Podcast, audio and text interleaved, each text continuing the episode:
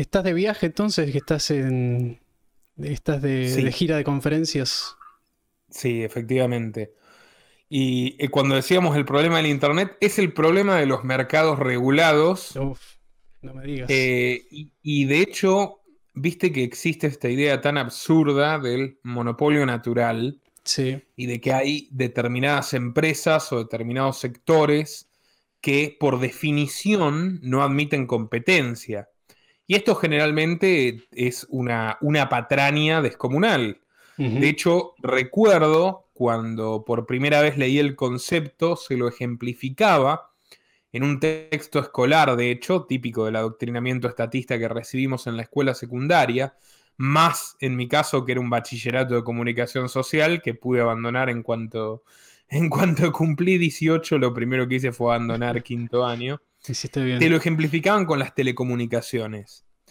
Y me acuerdo que leyendo una entrevista sobre su perspectiva filosófica personal, a Julian Assange, el fundador de Wikileaks, que como cualquiera que me siga sabe que es una persona a la que admiro mucho, tanto como periodista como a su vez activista por la libertad individual. Assange le decía a la revista Forbes, ni más ni menos, si no me falla la memoria, que él se definía, bueno, como un anarquista de mercado libre y que a su vez era un defensor enérgico del capitalismo la cifra absoluto, eh, por poco no cita Molinari con esa frase de todo monopolio, todo privilegio es un atentado contra la libertad, y ejemplifica con el sector de comunicaciones en Malasia. Entonces yo me puse a investigar y dije, ah, mira vos, eh, donde tenemos tres empresas en el sudeste asiático hay 20 compitiendo por telefonía móvil o internet y eh, como no puede ser de otra forma, el servicio es eficiente y barato a la vez.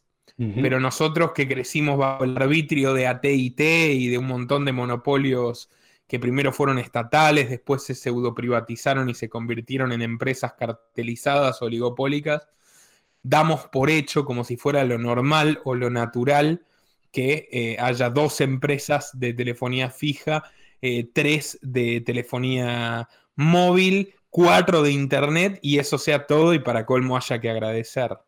Sí, sí, a mí, em, bueno, me pasa justamente en mi ciudad, que después obviamente para, para mayor gracia, ahora que estoy cambiando de provincia, me enteré que eso es así en todas partes. Eh, donde, justamente eh, ahí está el problema con esta capacidad que tienen las empresas eh, de transar incluso a un nivel local, en el cual hasta en una ciudad pequeña de, menos de, o, de 100.000 habitantes, también puede generarse la, actividad monopólica mediante la traba a la competencia. Incluso en, un, pueblo, digamos, es como que no, no tiene ningún tipo de estándar, digamos. Todo el mercado que se pueda comer de esa manera se lo aprovecha por más diminuto que pueda llegar a ser. Bueno, mira, yo el otro día conversaba con este profesor de filosofía, Nahuel Michalski, que me invitó a una charla con él, que tiene el canal Charlas de Filosofía. Sí, la vi.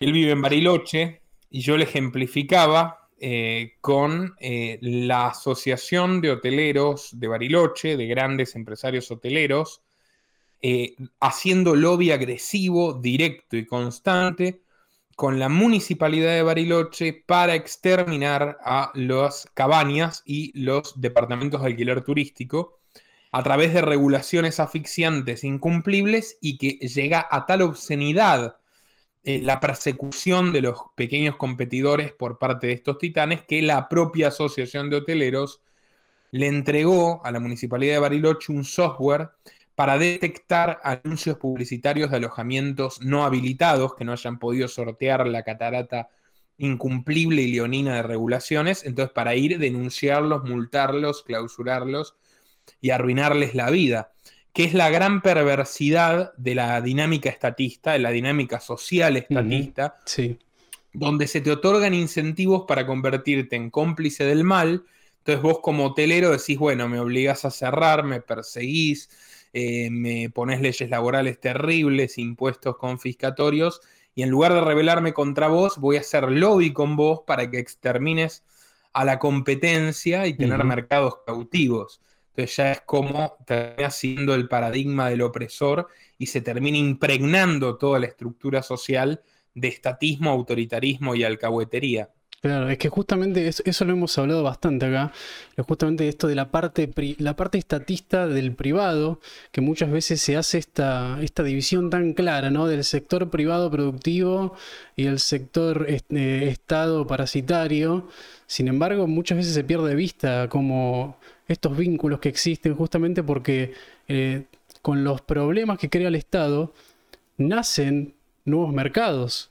Por eso también existen eh, el contador, por ejemplo, que vive de que vos tengas que andar esquivando impuestos, es alguien que trabaja de un problema, de, resolver un problema que creó el Estado.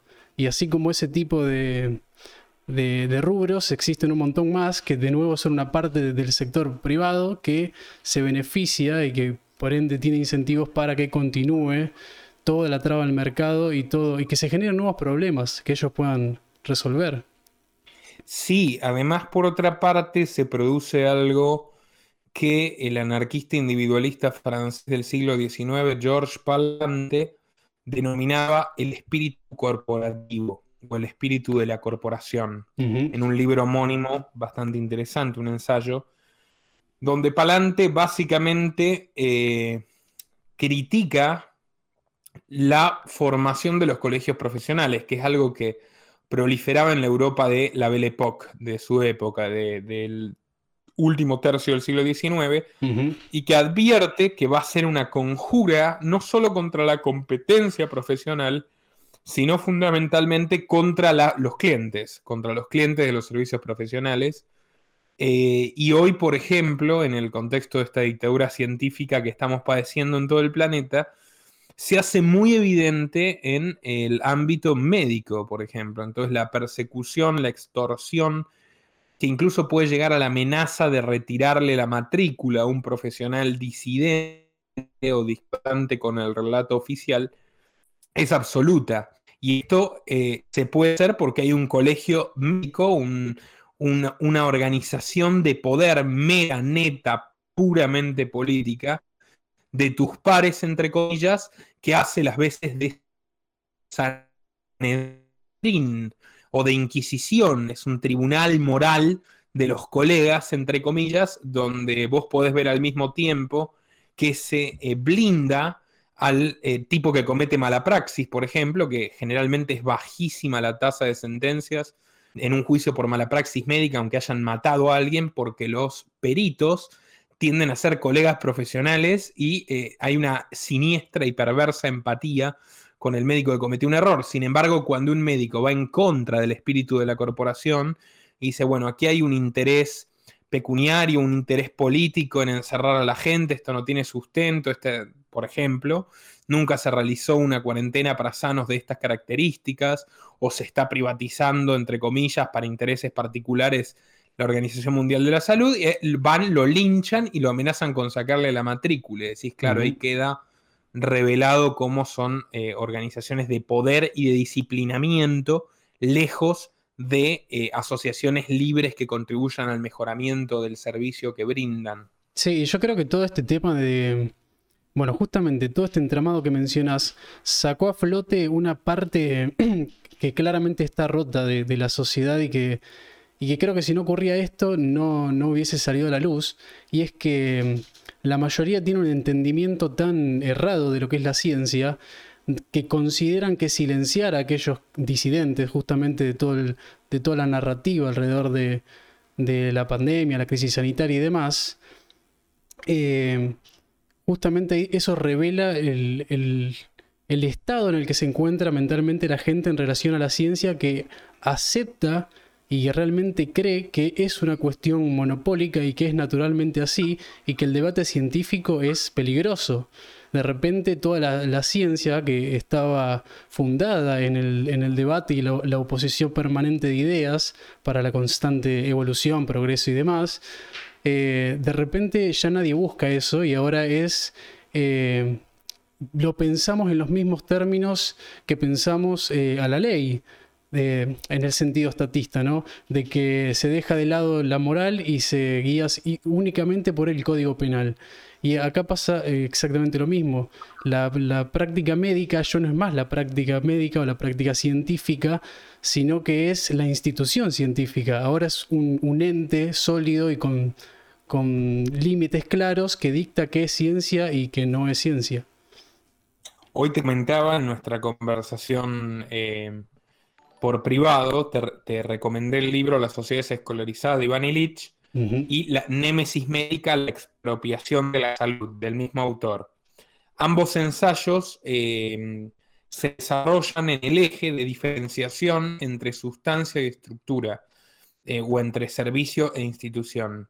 Entonces, vos tenés la estructura escolar eh, que emula básicamente la búsqueda de inculcar conocimiento de la educación, pero que en realidad es una institución que tiene sus propios intereses eh, y que por más gasto público en educación, más y más inyectes, no vas a hacer a las personas más educadas, ni mejor educadas, ni mejor preparadas para la vida.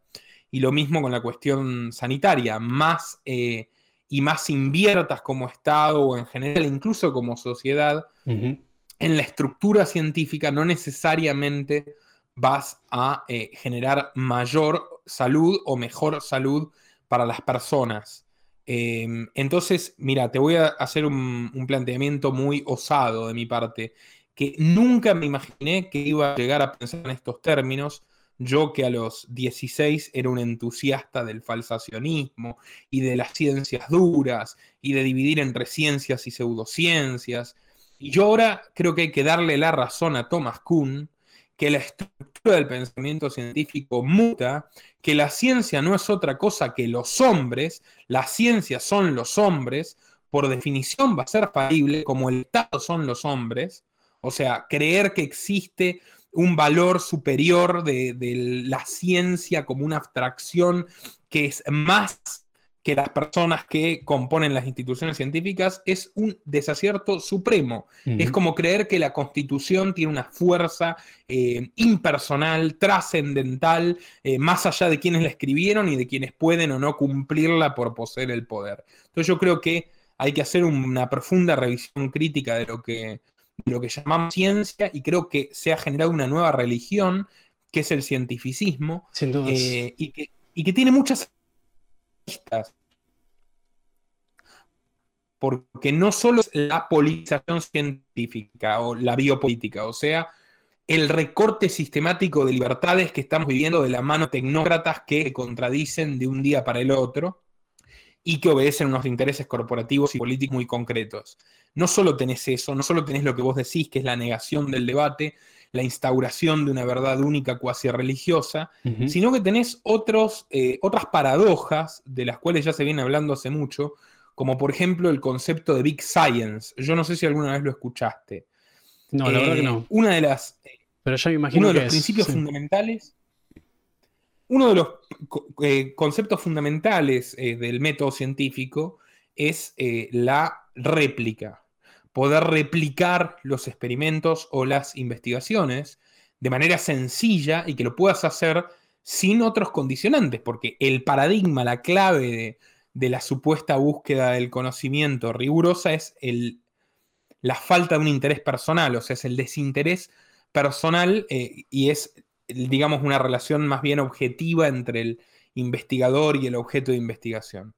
si partimos de esta base, eh, y vos necesitas 300 millones de dólares para hacer una, investigación farmacológica, por ejemplo, no hay forma de que ese dinero no te lo provea o un Estado o una, corporación farmacéutica. Entonces es muy naive, es muy ingenuo pensar que la imposibilidad de que un científico disidente replique ese experimento eh, le otorga una igualdad de condiciones eh, que el que lo hizo. Entonces vos empezás a tener un análisis mucho más escéptico eh, dándote cuenta de que todo esto es una materia profundamente humana y que nunca va a estar exenta de intereses que no sean particulares, que pueden ser buenos o pueden ser malos, y ya, viste, ese, esa exaltación que se hace del progreso tecnológico y científico se cae a pedazos, porque ni siquiera ni siquiera es un avance genuino del conocimiento, sino que es algo completamente direccionado y muy difícil de replicar por otros. Ni que hablar cuando ya empezás a tener como una cartelización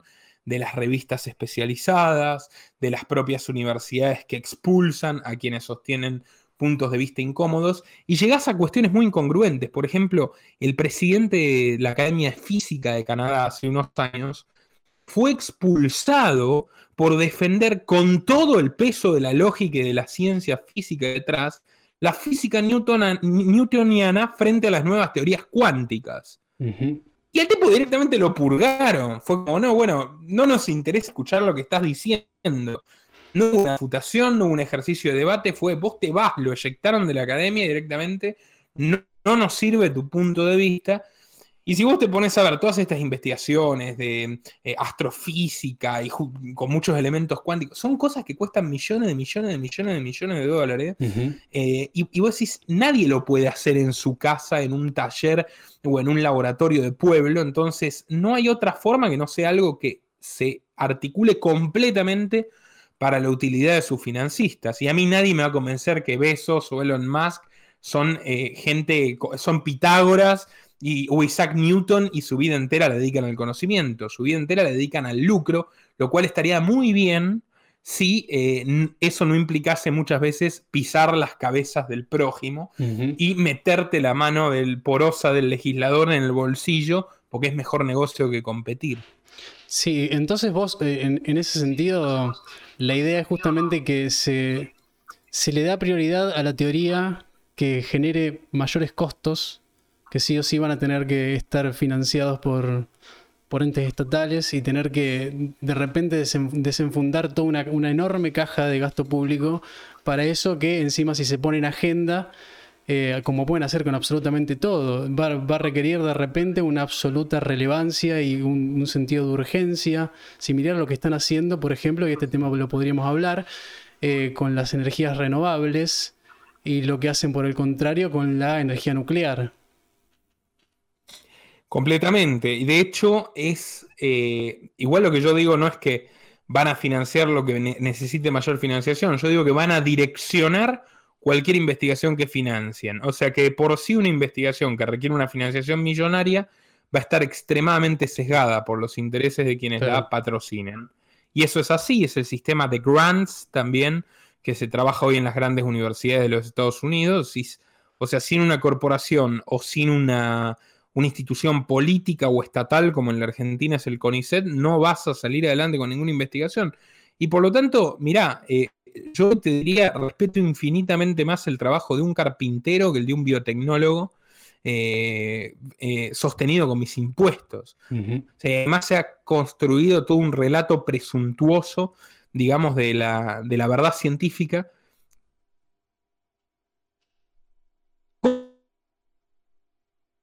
absoluta. Decís, no, no existe ninguna absoluta. Cada día te digo, estoy más cerca de eh, David un gran liberal olvidado. El perdóname, amigo, pero se, está cortando, se está cortando a un nivel que no, no termino de, armar las frases. Así que dame un segundo a ver si, si se reestructura un poquito el internet. Mientras hago la prueba de pasarme datos. ¿Me escuchas bien? Sí, ahí te escucho bien. Cada tanto pego un, bajón y, y, se te escucha muy cortado y no, y no se te entienden las ideas, digamos. A veces te puedo seguir y a veces no. Pero ahí va. Está la imagen congelada, pero creo que la voz se te escucha bien.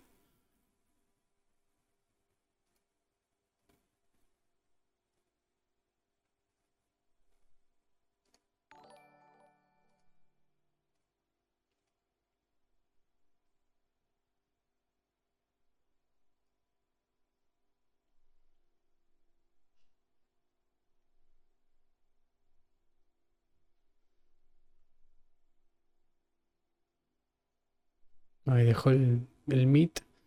creo que se está pasando a datos. A ver. Hola Luca, ¿me escuchas mejor? Eh, bien, sí, ahí va. Ahí te escucho. ¿Me escuchas de manera más fluida? Creo que sí. El tiempo dirá, pero yo creo que sí. Bueno. Bueno, estamos hablando de de tecnología. Sí, vos dijiste justamente que valorabas más el trabajo de un carpintero que el de un biotecnólogo. Cuando el biotecnólogo es un, es un charlatán financiado por mis impuestos que trabaja para una corporación farmacéutica que quiere venderme un producto contra mi voluntad, Claro. aunque eso implique la vulneración de mi, de mi sagrado derecho al autogobierno, por ejemplo.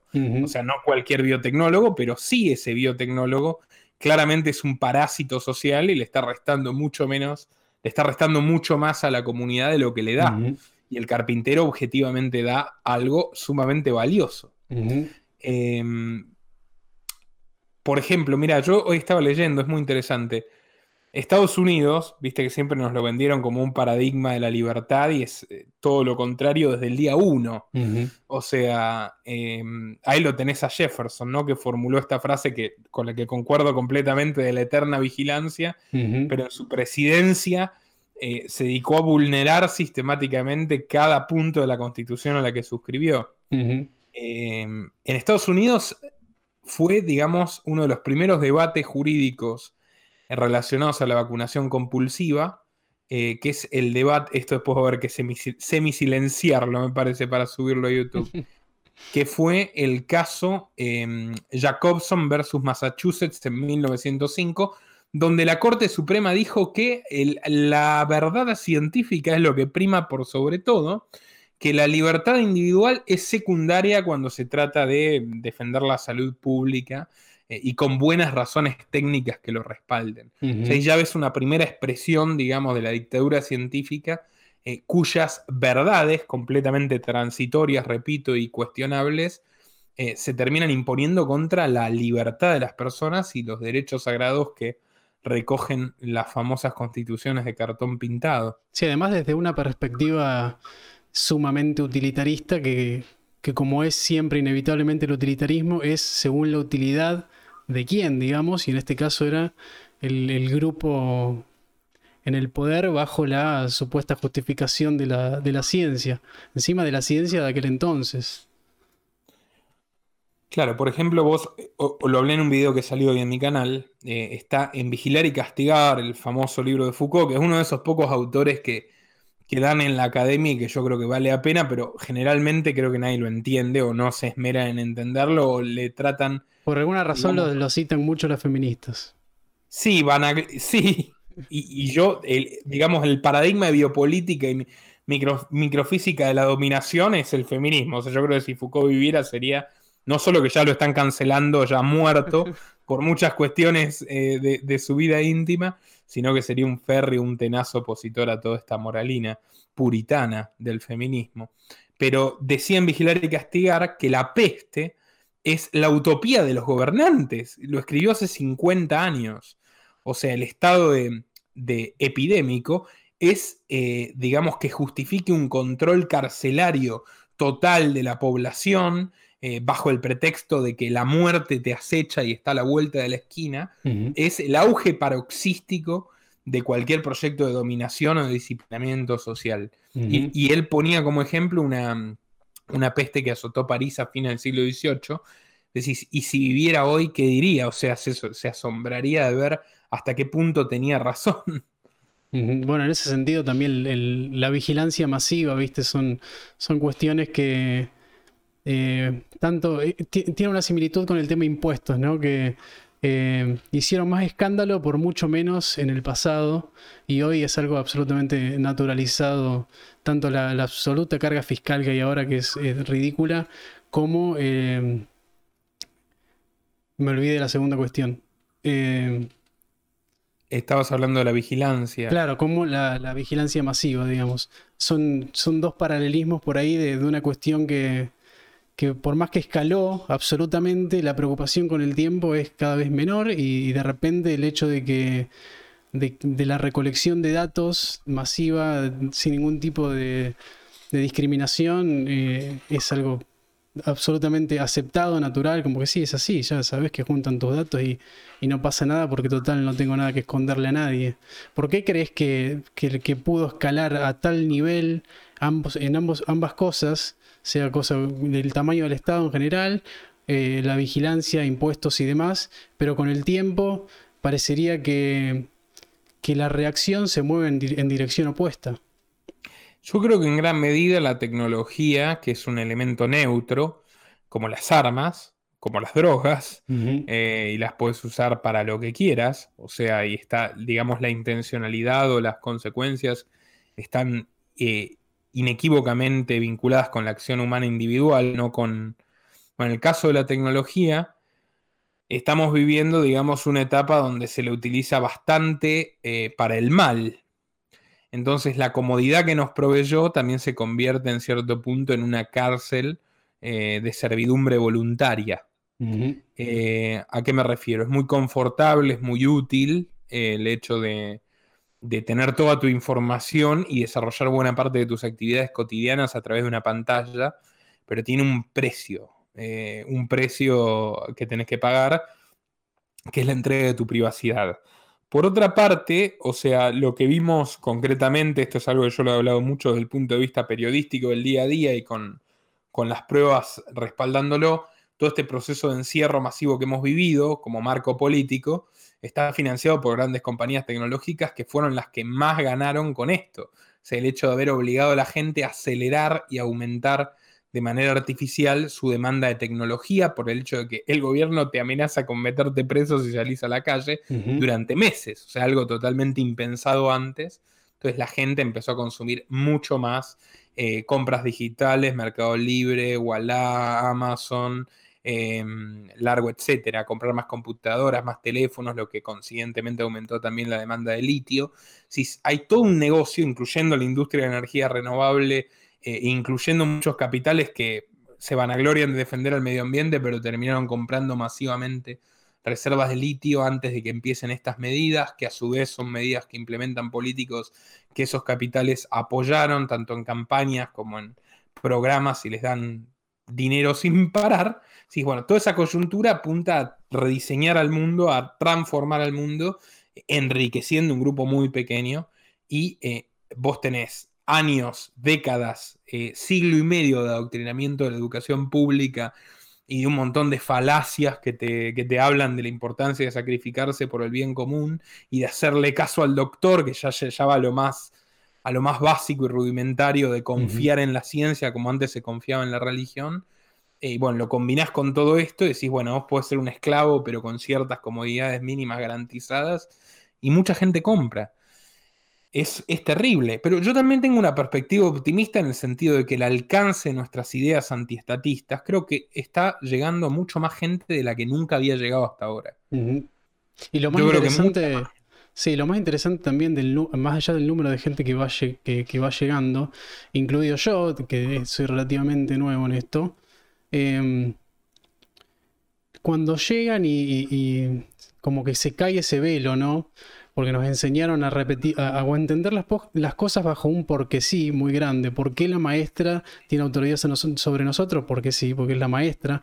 ¿Por qué la directora es la directora del colegio? Porque sí, porque la directora, así hasta las más altas cumbres de la política.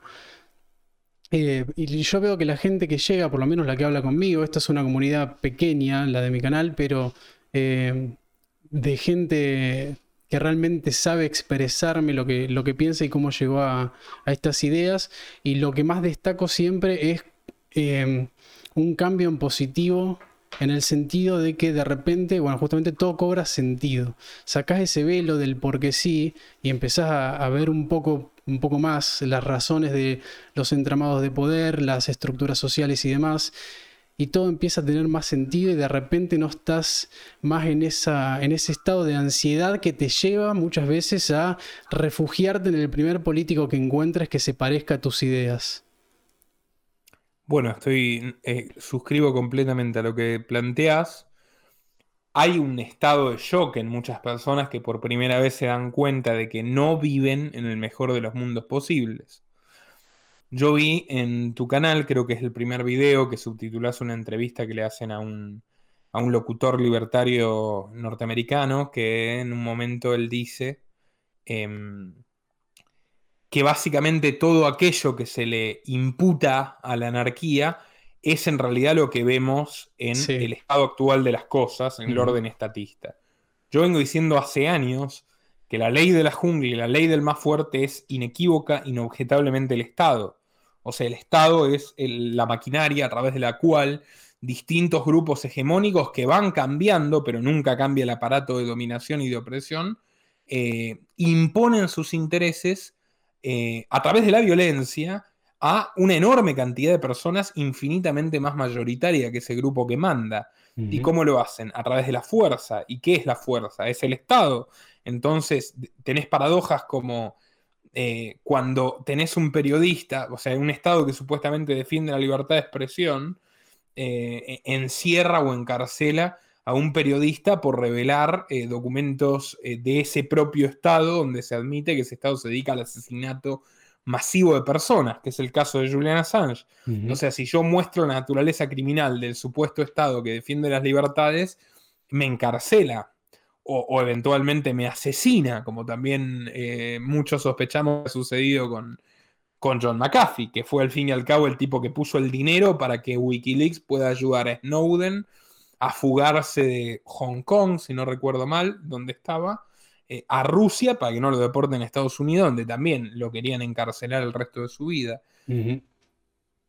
Empezás a mirar estas paradojas mucho más, se empezás a decir, bueno, esto no es tan radical ni tan extremista, cuando eh, te ponen un policía en la puerta que te dice a tal hora no puedes salir o no puedes ir ni a la esquina sin sacarte el permiso eh, de circular o si sos trabajador esencial y quién define qué, es esencial. O sea, como dice Diego Giacomini, para el, para el actor actuar es esencial, para el dueño de un teatro el teatro es esencial.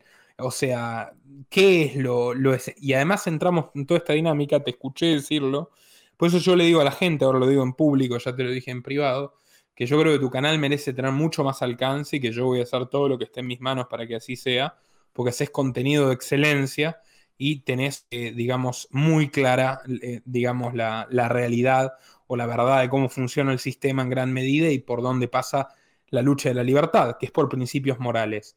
Entonces, vos viste una competencia de tipos diciendo, yo restaurante, pues la gente no se contagia y te muestra un estudio a medida, ¿viste? No se contagia acá, así que cierran al gimnasio, pero no a mí, y el gimnasio viene y dice, no, pero yo proveo salud, entonces cierran al teatro, pero no a mí, decís, si entras en esa estúpida lógica mezquina de siervo, eh, tratando de convencer, de mendigarle al amo que te dé algo que te pertenece, que es la libertad, sinceramente no esperes más nada que no sea que te revienten la cabeza la primera oportunidad o que te saquen hasta la última gota de sangre y hasta en cierto punto te lo ganaste. Yo entiendo que muchas de esas personas están movilizadas por la desesperación. Pero, ¿qué funcionó? Funcionó entrar en la lógica de hablar racionalmente con un actor que utiliza la violencia y que realmente no le importa la razón o la verdad, que es el Estado, o funcionó como sucedió en Mar del Plata, en Bahía Blanca, en el Valle del Río Negro, en Tierra del Fuego, en las sierras de Córdoba y en Tucumán, que grupos de empresarios, asociaciones enteras de pequeñas y medianas empresas, decidan abrir, incumpliendo deliberadamente la ley legítima del burócrata que les ordenó cerrar, y abolieron de facto y con los hechos y pacíficamente y cooperativamente la fase 1. Sirvió lo segundo, entonces ¿Qué sirvió? Que la gente se una por la libertad, no que se divida por su quintita particular o lo que Palante llamaría el espíritu corporativo. Sí, sabes que recuerdo, recuerdo bien al, tipo este que decía, no me cierran a mí, que a mí en, mi negocio no hay contagios, y cierran a aquel, que aquel tiene más gente, y qué sé yo.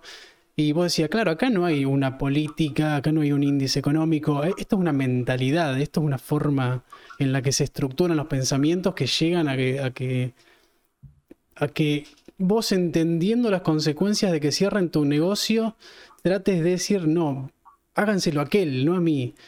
Y eh, toma un color tan patológico que ahí es cuando empezás a, cuando empezás a observar realmente este tipo de cosas, eh, es cuando realmente le, conoces la verdadera cara al estatismo y lo empezás a asociar más como una especie de, de programación eh, barra enfermedad de, de la mente que no en el sentido de enfermo mental, sino más bien en el sentido de poseído. Crónica, degenerativa y altamente contagiosa, agregaría yo. Sí, y también tiene una especie de, juego macabro de diseño, obviamente, en el cual eh, eh, es siempre una invitación constante a ser parte de la mayoría. Y esto genera un loop en el cual, si sos parte de la mayoría, te, sentís bien por ser parte de la mayoría. Entonces querés seguir siendo parte de la mayoría. Y cuando venga alguna idea disidente, te pone en un lugar en el cual vos podés ir por la idea disidente y dejar de ser parte de la mayoría o continuar en ese loop y evitar el rechazo, sobre todo cuando cuando no se entiende de, todo que está en juego, eh, es cuando se tiende también a eh, conformarse con ser parte de la mayoría y evitar a toda costa la, exclusión social, que aparentemente es un instinto que tenemos de, hace rato. El, Estado apela eh, a los sentimientos más bajos, pero al mismo tiempo, como tantos otros que son mucho más elevados, son naturales al ser humano. Por ejemplo, la envidia. Por ejemplo, el miedo. El miedo más que la envidia todavía. Entonces, todas estas guerras, vos fíjate que el Estado eh, permanentemente crece en términos dialécticos y bélicos. Entonces vos tenés primero las guerras militares, que son el mayor despliegue de violencia gubernamental contra su propia población, o sea, reclutar gente que debería estar trabajando en las fábricas, en los comercios o en las granjas para mandarla a morir en el, por los intereses del rey que nunca va a arriesgar su propio cuello. Eh, y todo eso con la dinámica y la retórica de nación contra nación, o sea, por eso el nacionalismo es una, es una enfermedad moral, que es algo que yo quiero subrayar, por más que pueda conversar con y tener una buena relación con algunos nacionalistas, es una profunda enfermedad moral y de hecho todo lo que ellos denuncian hoy del globalismo nace de la estructura de educación pública del nacionalismo y de tratar de identificar a la gente con el que manda por haber nacido en un país.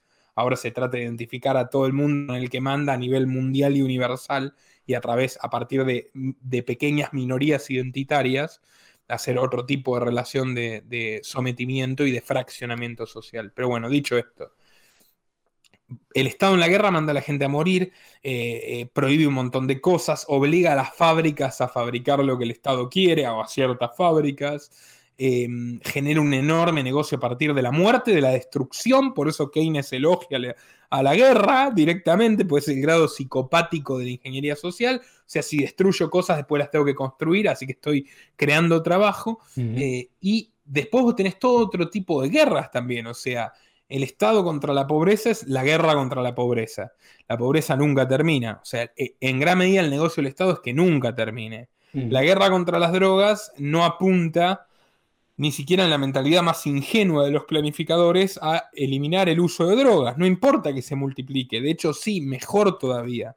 O sea, cuanto más haya y más problemas haya y más narcotraficantes que arbitra el Estado existan y más violencia irradia hacia el resto de la sociedad, más vamos a convencer a los becerros eh, adoctrinados, atormentados, empastillados, eh, de que eh, no, las drogas prohibidas están mal y son un cáncer y hay que invertir más en policía y denuncia a su vecino que se fuma un porro, entonces seguís pervirtiendo el tejido social y justificando la expansión del Estado. Y ahora tenés la guerra contra el bicho, y la guerra contra el bicho es otro paradigma donde podemos restringir, estrangular tu libertad meterte hasta en el espacio más íntimo y privado de las personas eh, en el nombre de su vida. Pues, ah, sí, bueno, la libertad es secundaria si no tenés vida.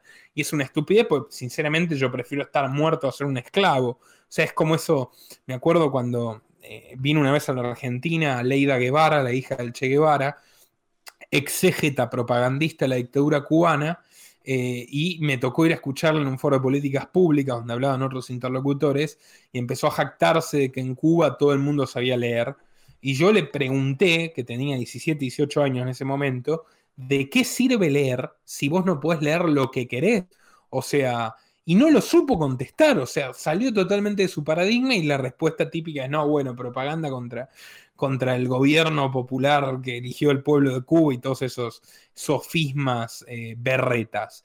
pero si hoy te enfrentás a un, a un partidario de lectura médica, tenés 12 millones de argumentos para destruirlo, empezando por encerraste a todo el mundo muchísimo tiempo y se sigue muriendo gente como moscas y ni siquiera ustedes tienen una verdadera solución, eh, barajan una verdadera solución y de ahí puedes seguir con un montón de cosas. Puedes decir, con el mal que supuestamente querías remediar, generaste más suicidios, más enfermedades cardiovasculares, más problemas de salud mental, etcétera, infinito. Eh, llevaste más gente a la pobreza, niños desnutridos que no van a poder desarrollarse, que van a tener problemas el resto de su vida. O sea, generaste una catástrofe humanitaria. O sea, por donde lo mires lo puedes hacer en mierda. Pero ¿qué es lo que finalmente importa? Que el tipo tiene el poder y vos te tenés que someter y tenés que obedecer. Entonces, siempre termina siendo la condición de la violencia, de la autoridad, de la ley del más fuerte, que es muy proclive al caos. Pues si vos pensás, el hombre, objeción contra el anarquismo, clásica, eh, hay hombres malos o el hombre puede pervertirse y pasar de bueno a malo. Ok, yo lo acepto, esto es así, esta es la realidad indiscutible. Entonces, ¿qué es lo peor que puedo hacer? Darle a un pequeño grupo de hombres el poder sobre los destinos de todos los demás. O sea, le estoy dando todos los incentivos para que aflore su, su mayor perversidad. Ahora, el relato estatista contempla la farsa, la estafa, el engaño, el ardid de que vos sientas que podés beneficiarte más que el otro. O sea, apela a tu egoísmo en el peor sentido posible.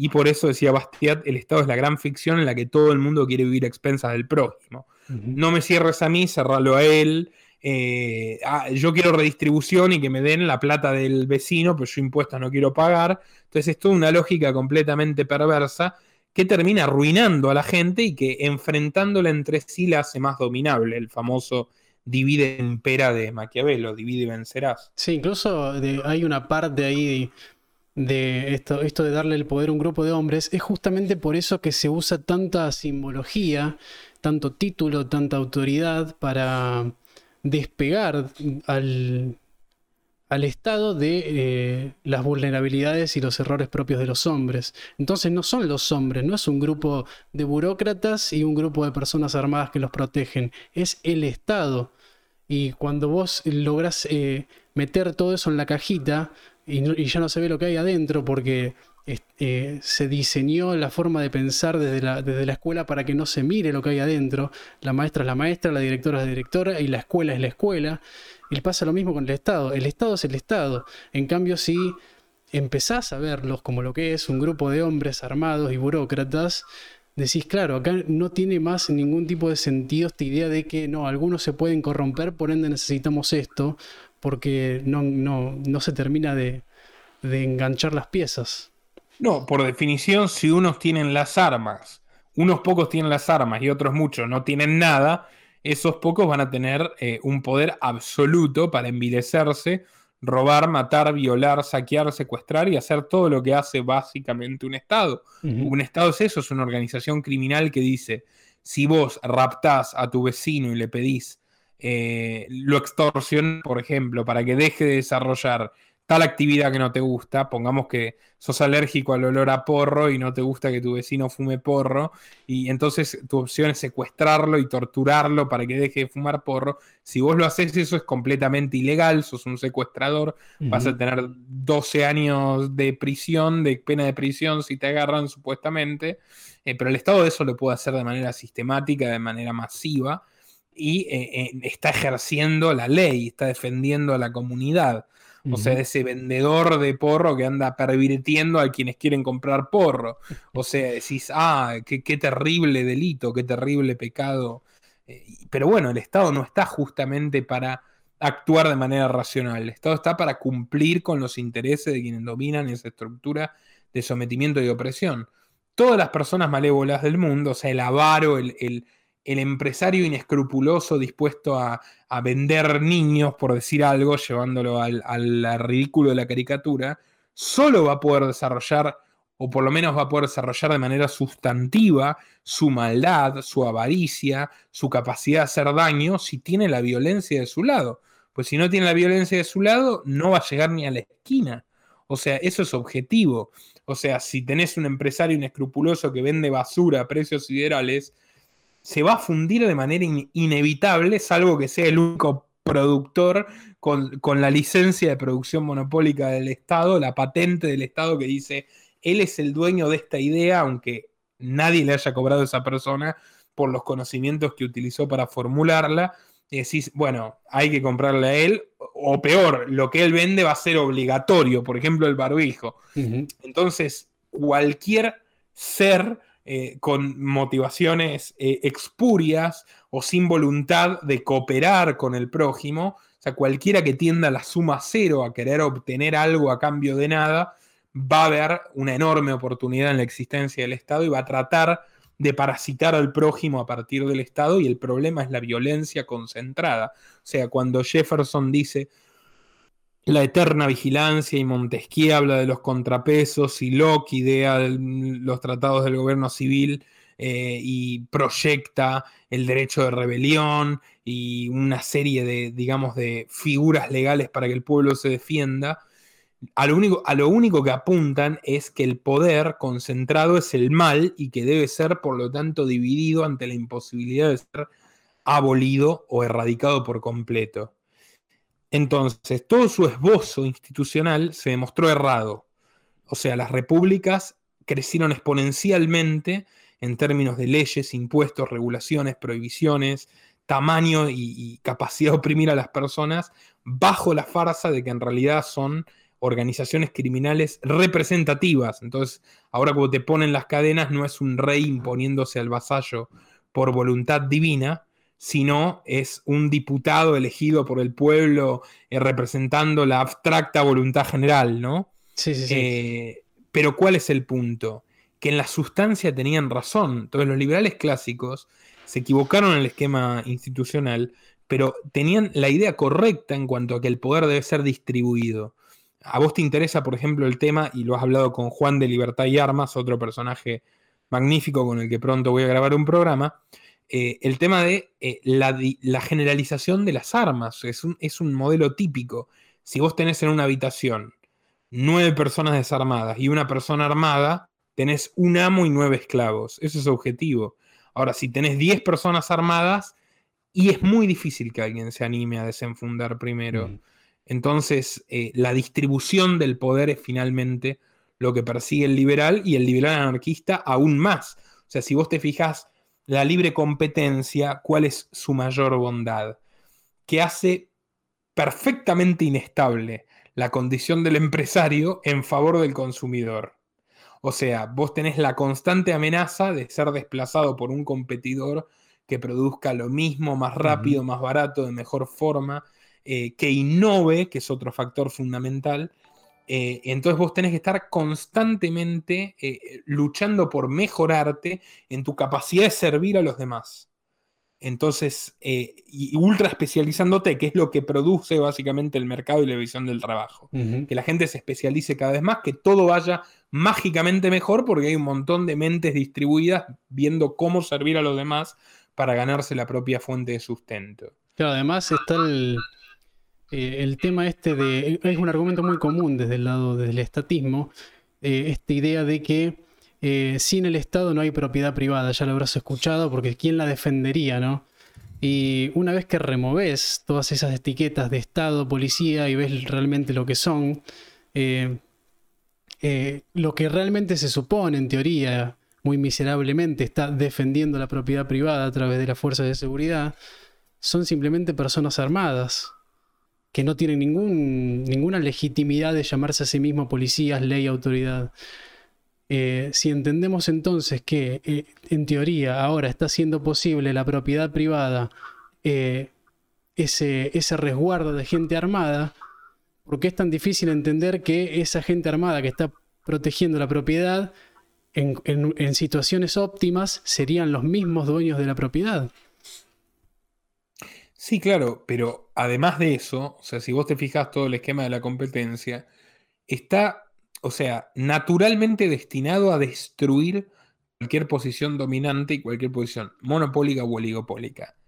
En condiciones totalmente imperfectas, con capitalismos donde los grandes estados favorecen a sus amigos de mil maneras, aún así, vos ves la lista de cuáles son las 10 empresas más grandes del mundo hoy y no son las mismas 10 empresas que en 1990 eh, no lo son, o sea, ni una. Entonces, si vos tenés esa capacidad de dinamismo, incluso en un, mercado claramente imperfecto, con privilegios, subsidios, prebendas, ¿qué puedes esperar de un mercado libre? O sea, es una volatilidad enorme para el que tiene la posición dominante, es una constante fabricación de oportunidades para el actor emergente. Entonces, es la antítesis de la concentración económica. Es increíble cuando los socialistas te hablan de concentración económica, porque si vos estudias la historia, las grandes fortunas hoy, ayer y antes de ayer, siempre eh, digamos, abogaron por estados poderosos, por estados fuertes, que puedan ayudarlos a concentrar artificialmente capital, que en otras palabras es robar. Entonces vos decís, hoy, hoy Bill Gates, George Soros, Warren Buffett, la heredera de Disney, todos están de acuerdo eh, en que debe haber más impuestos, en que debe haber más regulaciones. ¿Cómo no van a estar de acuerdo ¿sí? Eh, cuando se funden, como pasó en la crisis del 2008, el legislador al que probablemente le pagaron toda su carrera política y todas sus campañas, inmediatamente va a eh, firmar para que se emitan billones y rescatar a sus empresas fraudulentas a costa del hambre de la gente a la que desalojan de sus casas porque no pueden pagar la hipoteca y que tienen que pagar 21% de IVA por si hablamos de Argentina o lo que fuere, eh, por un kilo de pan con la limosna que reciba en la calle. O sea, hay una desigualdad profundamente artificial que genera el estatismo, profundamente nociva, que es diferente a la natural desigualdad entre quien es más apto, más talentoso y tiene mejor suerte, y el que no es apto, no es talentoso, es un perezoso, tiene peor suerte. Entonces, esa enorme desigualdad que denuncia la izquierda generalmente la produjeron políticas intervencionistas. Pero si vos te pones a estudiarlo a fondo, vas a ver que Henry Ford, o sea, ¿qué es el keynesianismo? El keynesianismo es básicamente una, eh, digamos, un discurso semicientífico de la economía que recoge los postulados de las prácticas fordistas de producción. Ford es un tipo que dice, bueno, yo tengo autos, que mis obreros compren mis autos y por lo tanto los salarios van a ser gratis. Entonces, el punto es que compren mis autos, no cualquier auto. Entonces, ¿qué hizo Henry Ford en Estados Unidos junto con sus aliados de General Motors y los de Chrysler? Se pusieron de acuerdo, siendo las tres compañías dominantes, eh, financiaron, orquestaron un eh, Autotrust, eh, una entidad gubernamental federal que regule la producción automotriz, y lograron fundir 900 fábricas. En los principios del siglo XX en Estados Unidos había 900 fábricas de autos.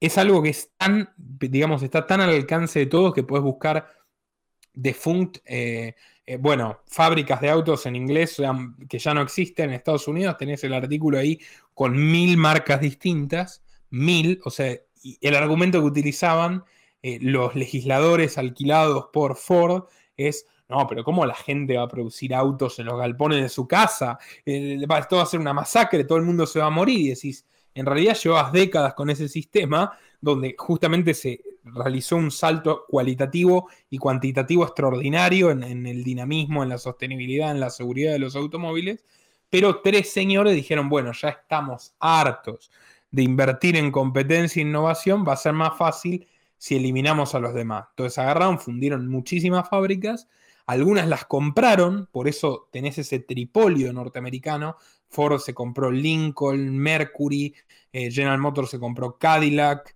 eh, Chrysler se compró Jeep, se compró Dodge, eh, y terminaron convirtiéndose en tres dueños de un mercado inmenso que antes se disputaban entre casi mil. y Henry Ford, no casualmente, lo condecoró con la Cruz de Hierro, si no recuerdo mal, no, con una medalla de la amistad con el Tercer Reich, Adolf Hitler. ¿Y por qué? Porque también tenía negocios con Hitler. y vos te pones a estudiar la Segunda Guerra Mundial y los cuatro bandos fundamentales, que son el Imperio Británico, el naciente Imperio Norteamericano, la Rusia de Stalin y la Alemania nazi, tienen todos, los cuatro, eh, financistas muy similares, que están casi todos en Wall Street. Hay un historiador inglés, liberal, él, defensor radical del libre mercado, no un socialista, no un nacionalista, que llama Anthony Sutton, que le escribe sobre las mismas empresas financiando a Franklin Delano Roosevelt y el socialismo del New Deal norteamericano, al socialismo nacional de Hitler y al socialismo bolchevique de Stalin, o sea, las mismas empresas. Y vos te pones a leer sus libros y descubrís que las empresas norteamericanas de este corte, de, prebendarias parasitarias, nunca dejaron de producir en Alemania nazi. O sea, habiendo guerra entre los dos países, estando teóricamente prohibido el comercio entre ambos países, las filiales norteamericanas seguían produciendo, sin tener desavenencias, ni con Hitler porque lo financiaban y le vendían cosas, ni con el gobierno de Estados Unidos. Y cuando llegan los bombardeos a Alemania y al resto de Europa, no bombardean las fábricas norteamericanas que dotaban de armamento, financiamiento, vehículos, etcétera, al bando supuestamente enemigo. Y decís, ¿pero qué nos están contando? O sea, esto es, esto es una farsa, pero increíble. O sea, hay, hay vínculos objetivos de las mismas personas apoyando todos los bandos en pugna de la guerra más genocida de la historia de la humanidad, donde todos los bandos perpetraron crímenes abominables de los cuales no se tiene no, hubo nada similar con anterioridad. Tanto los nazis como los estadounidenses, que vos sabrás, encerraban ciudadanos estadounidenses de origen oriental en campos de concentración iguales que los de los nazis en California. O sea, o los soviéticos que hacían propio con los gulags. O el imperio británico que se pasó décadas haciendo eso en todo el mundo. O sea, primero el mayor imperio traficante de esclavos que hubo junto con el holandés y después eran los defensores de la democracia. Y Winston Churchill decía que se iba a liar con el mismísimo diablo para salvar a la libertad de los ingleses. Y decís, hermano, por favor. Eh, pero bueno, te das cuenta que al final, entre todas las mafias, tienen mayor facilidad para entenderse entre sí incluso que eh, sentir un mínimo de empatía, un mínimo de respeto por las criaturas que someten, que somos nosotros, la inmensa mayoría de las personas. Claro, además fíjate que en todo ese esquema, el, malo, el que pagó por todo eso, en, ese, en, ese, caso, por ejemplo, fueron las pequeñas fábricas de autos. O sea, se, le, se, se las hundió, se las quitó del mercado por una especie de peligro que supuestamente representaban mientras la Ford fabricaba para los nazis. O sea, ¿en qué mundo tiene sentido eso? Totalmente, absolutamente. O sea, llevar el mundo a una guerra mundial igual es un negocio extraordinario. O sea, Rothbard, en una de las facetas menos conocidas de Rothbard, que después podemos hablar de realmente la vida de Rothbard es muy florida y podríamos hacer un video entero que llame Rothbard versus Rothbard.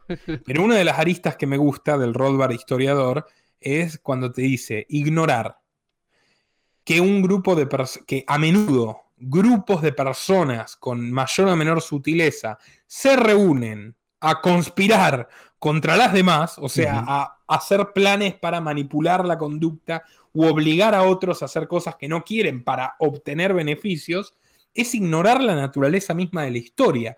Ahora, ¿qué pasa? Lógicamente, y acá es donde entra la falla de toda planificación y de toda ingeniería social, esos planes no contemplan suficientes variables porque la realidad es el universo del infinito por menor. La imaginación es profundamente limitada, entonces vos miras una foto estática en tu cabeza, o si son 10 cabezas, sigue siendo una foto estática donde todo va a salir bien porque tiene que salir bien, y finalmente la realidad es mucho más compleja y los planes terminan saliendo mal en mayor o menor medida. Y esa es la historia de la humanidad. Muchos grupos de poder pugnando entre sí, realizando planes que se van a concretar hasta cierto grado que van a fracasar rotundamente y que también eh, pugnan entre sí y todo eso mezclado con la voluntad de millones de personas. Porque si en algo fracasa el marxismo y todas las concepciones deterministas de la historia, de esto va a suceder porque tiene que suceder, es que nada está dado. O sea, y finalmente el hombre es imprevisible y es libre aun cuando tiene cadenas, puede hacer algo que nadie espere que haga. Entonces, esa es la parte que yo le digo a la gente que está muy preocupada y que está demasiado hundida en el pesimismo de la actualidad, que no pierdan la fe en la humanidad del todo, o sea, que actúen con reservas, que actúen para preservar su mayor cantidad de libertad posible y desasociarse de este sistema criminal, pero que no pierdan la fe en la humanidad porque los planificadores fracasan, muchos terminan colgados, y en ese sentido eh, termina existiendo una suerte de de providencia eh, que pone las cosas en orden. Eh, y si no, preguntémosle a la gente de los países de Europa del Este que eh, tal vez cuando tenían nuestra edad, que ahora tendrán 50 años, y cuando tenían nuestra edad, no se imaginaban un porvenir distinto que el de la vida totalitaria bajo la órbita de la dictadura comunista de partido único. Y mirá qué ironía. Aquí en las democracias occidentales, donde supuestamente todo el sistema está diseñado para defender la libertad o unas mínimas libertades de la gente, hoy tenemos mucho más impuestos, mucho más leyes, mucho más prohibiciones y regulaciones que hace 30 años, y ellos en cambio tienen objetivamente mucho más libertad que la que tenían hace 30 años. ¿Pero por qué? Porque aquí los planificadores gozan de buena salud y allí los planificadores explotaron por los aires y eh, terminaron sufriendo las consecuencias de su propia soberbia, digamos, de querer controlar y diseñar hasta los aspectos más básicos de la vida humana. Che, te hago una pregunta eh, sobre el tema libertad en relativo, digamos. Viste que hay mucha gente que se va, de, se va de Argentina y se muda a Inglaterra, se muda a Nueva Zelanda en búsqueda de, de una mejor vida. Eh, desde, tu, desde, desde, tu posición como anarquista, que yo también comparto, eh, para vos, con tus ideas, o una persona que carga con tus ideas, eh, ¿valdría la pena algo, algo por el estilo? Sí, mira, una cuestión, digamos, ¿por qué oponerse a lo que hoy se denomina paradigma globalista? Porque es todo lo contrario a la globalización que nosotros podemos eh, defender. O sea, cuando la izquierda dice esta es la globalización neoliberal, obviamente miente, los nacionalistas también, no entienden ni mínimamente lo que están diciendo, pero si te pones a pensar, nosotros idealmente, ¿queremos un mundo sin fronteras? Sí. ¿Queremos un mundo de libre circulación de personas y mercancías? Sí. Queremos que se produzca esa mágica amalgama y cooperación y mestizaje cultural permanente que genera el comercio libre sin restricciones? Bueno, pues por supuesto. Y que pase lo que tenga que pasar, porque al fin y al cabo también va a ser impredecible en tanto y en cuanto se respete la libertad de las personas. Ahora, nada de lo que está ocurriendo es eso, está ocurriendo todo lo contrario tenés que pedir un permiso al señor feudal moderno eh, para ir de una ciudad a otra, tenés que cumplir una serie de requisitos burocráticos kafkianos, totalmente cinematográficos, eh, para ir de un país a otro. Entonces está restringiendo de manera masiva la movilidad y la libertad entre las personas. Y las mismas leyes, que es lo que pasó con el encierro, se replican en 200 países distintos eh, con mayor o menor intensidad, pero en la misma dirección. Entonces ¿qué es lo que están queriendo hacer. Entre otras cosas, están queriendo eliminar un recurso más valioso que poner una urna, un papel en una urna, que es votar con los pies, que es una tradición liberal. Decir, bueno, ya está, si Argentina está perdida, me voy a otro país donde las cosas no sean tan asfixiantes. Em, que es uno de los principios basales del, ideal federalista. Sí, en el, Ahora, en el sentido, en el sentido también de, de todos estos sistemas y estas nuevas leyes y estas nuevas restricciones que han llegado a la ridiculez absoluta, como lo estamos viendo ahora en Australia, por ejemplo. Em, ¿Crees que, los países subdesarrollados, el tercer mundo como es Argentina, eh, corren con algunas ventajas y que tal, vez, que tal vez puedan ganar algo de tiempo en la aplicación de ese tipo de sistemas? Completamente. Lo que te iba a decir es, cuanto más te alejes de los centros de creación regulatoria, o sea, los lugares donde se cranean y donde se, generalmente se aplican primero las medidas distópicas de control, de, bancarización total, de fiscalización total, de prohibir eh, recoger agua de la lluvia y todos esos delirios, mm. más resguardado vas a estar. Entonces, eh, yo creo que, mira, te explico por qué, por ejemplo, yo elegí Paraguay. Yo ya había vivido en Paraguay. Paraguay tiene comparativamente bastante más libertad que los vecinos. O sea, Paraguay es un país periférico, número uno. Entonces, si vos te fijás, todas las medidas de laboratorio eh, del totalitarismo progre empiezan en España, de España se exportan a Argentina y Brasil, de Argentina y Brasil al resto de Latinoamérica. Entonces, Paraguay es un país que está dentro de todo rezagado en ese sentido. Paraguay es un país sin mar que históricamente tuvo que vivir entre dos colosos que no tuvieron ningún reparo en invadirlo salvajemente, Brasil y Argentina, eh, y esa necesidad o esa adversidad los obligó a convertirse en una sociedad eminentemente comercial. Una sociedad eminentemente comercial va a ser siempre más fructífera para la vida de alguien que respete la libertad o que aprecie la libertad que una sociedad con eh, pretensiones imperiales como Brasil o con veleidades europeístas como la Argentina. Luego vos tenés que es un país que históricamente eh, tuvo todo tipo de sátrapas delirantes, empezando por quien fuera el padre de la patria, ponele, eh, Rodríguez de Francia, un dictador psicópata que eh, colectivizó toda la propiedad, cerró los caminos, los ríos, y llegó a un punto de paroxismo delirante tal que obligaba a la gente a que use sombrero. Porque por las dudas él pasaba por ahí, tenían que tener un sombrero para sacárselo en muestra de respeto. Y también prohibió los gatos, porque no le gustaban los gatos. Yo estoy de acuerdo con eso, pero no quiero prohibir los gatos. Eh, después tuvieron a, un poco más iluminista, pero igual patrones de estancia que se creían los dueños del país, que eran los López. Después tuviste más recientemente una dictadura de décadas que fue el estronismo. Yo creo que la gente se hartó a tal punto de las dictaduras que se hizo muy reactiva. Entonces vos ves Paraguay y decís, ¿por qué Paraguay no tiene reelección? Y no tiene reelección porque, por ejemplo, tuvieron un presidente mafioso, como cualquier político, sus políticos no son mejores que los nuestros, que se llamaba Cartes, que era al mismo tiempo el presidente, el hombre más rico del país, o sea, un clásico, digamos, bananero, eh, y quiso comprar a la oposición. ¿Sabes cuál es la oposición? El Partido Liberal Radical Auténtico. Parece una joda. O sea, parece que es un partido que inventamos nosotros, anarcocapitalista, Partido Liberal Radical Auténtico. Obviamente solo el nombre son, son una masa morfa de, sin ningún tipo de principio. Una mala pesadilla. Compra, compra la oposición y dice, bueno, vamos a reformar la constitución para reelegirme. La gente estaba podrida de cartes y dijo, bueno, ¿sabes qué? No vas a reformar nada. Fueron, prendieron fuego el Congreso, no mataron a nadie, lo cual hay que destacarlo, bastante pacífico más allá de lo simbólico. Eh, y obviamente los diputados huyeron como ratas y chau reelección. O sea, olvídate de que enterraron la reforma constitucional a fuerza de prenderle fuego el Congreso a los, a los delincuentes del gobierno.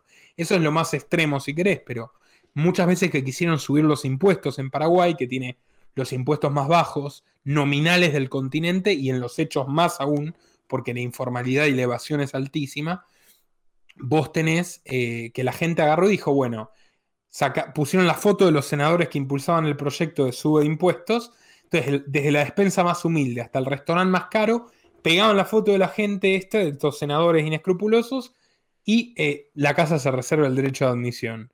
O sea, no le vamos a vender ni yerba a la mucama, ni, vas, ni se te ocurra que vas a ir a comer al restaurante de lujo con tu familia, o sea, los convirtieron en parias sociales, les doblaron la muñeca y no se subieron los impuestos. Entonces son muchas virtudes de un país donde el Estado es pobre, donde roban mucho con Itaipú, con las represas que producen muchísima energía, y tal vez no tienen tantos incentivos en pelearse con gente tan aguerrida como el pueblo paraguayo y eh, apretarles mucho la soga. Consecuentemente, en Paraguay vos ves movilidad social, ves mucha gente que era pobre y que salió adelante y que tiene, tenía un carrito y ahora tiene una empresa con 20 sucursales de, de lo que se te ocurra, eh, cosas que antes pasaban en la Argentina de nuestros bisabuelos, no gracias a los políticos, sino pese a los políticos y gracias a, eh, digamos, la gente defendiendo su derecho a trabajar y a innovar y emprender, al mismo tiempo que el Estado es un desastre. Entonces, las calles de Asunción están destruidas, tenés un poste de luz colgando de, la nada,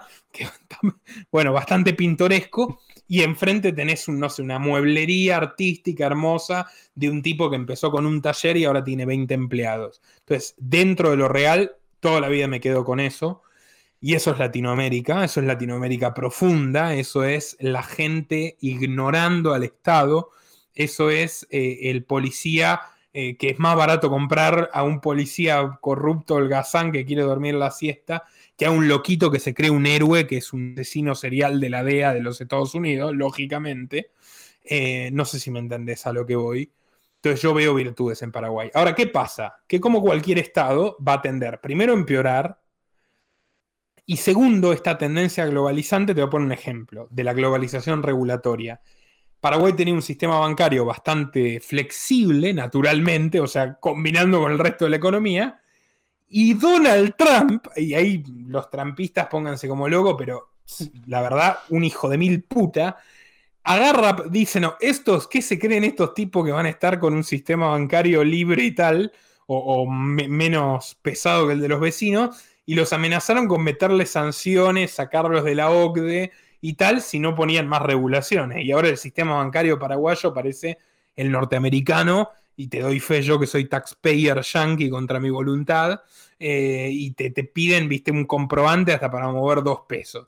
La parte buena de eso es que la inmensa mayoría de los paraguayos que no están bancarizados no van a bancarizarse nunca con este sistema.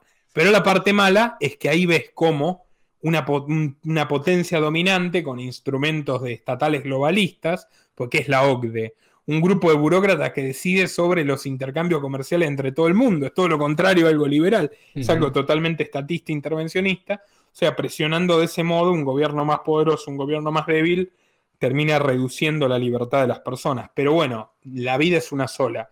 Prefiero vivirla en Paraguay que en la Argentina y prefiero vivirla toda la vida en Latinoamérica antes que en Europa donde te pongan la cámara en el baño.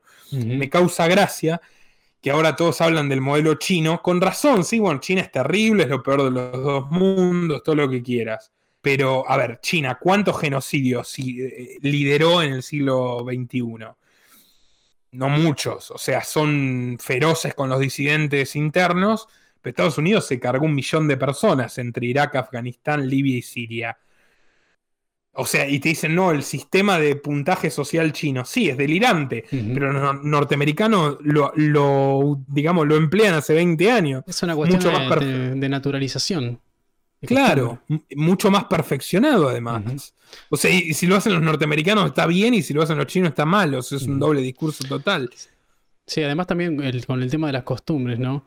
Eh, el número de personas que tiene encerrada el gobierno estadounidense por crímenes no violentos eh, eso es una clara naturalización, porque al ser crímenes no violentos, en mi, opinión, en mi opinión al menos, son crímenes ideológicos.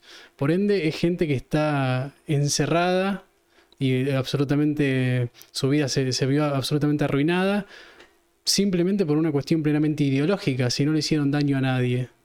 Y, esa, bueno, eh, la idea sería que esa naturalización eh, evita que se pueda hacer un contraste justo entre lo que hace el gobierno chino y lo que hace el gobierno americano.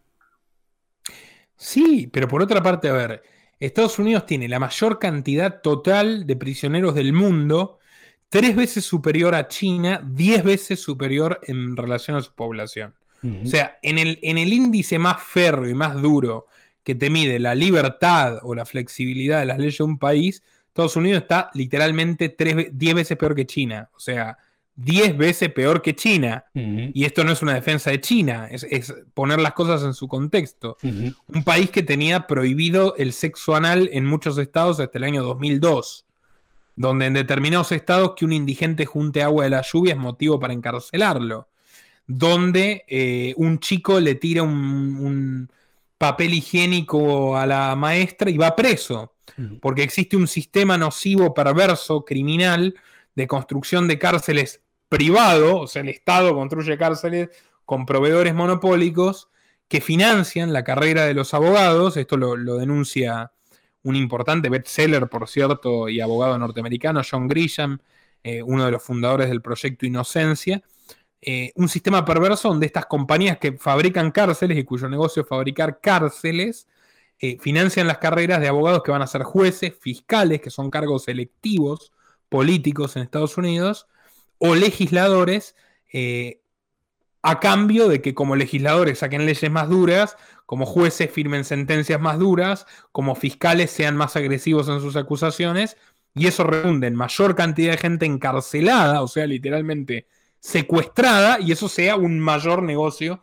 para, estos, eh, para estas lacras de la sociedad. Entonces, tenés ese sistema perverso en un país que entendió la importancia de controlar las comunicaciones desde el primer día. Vos pensá esto.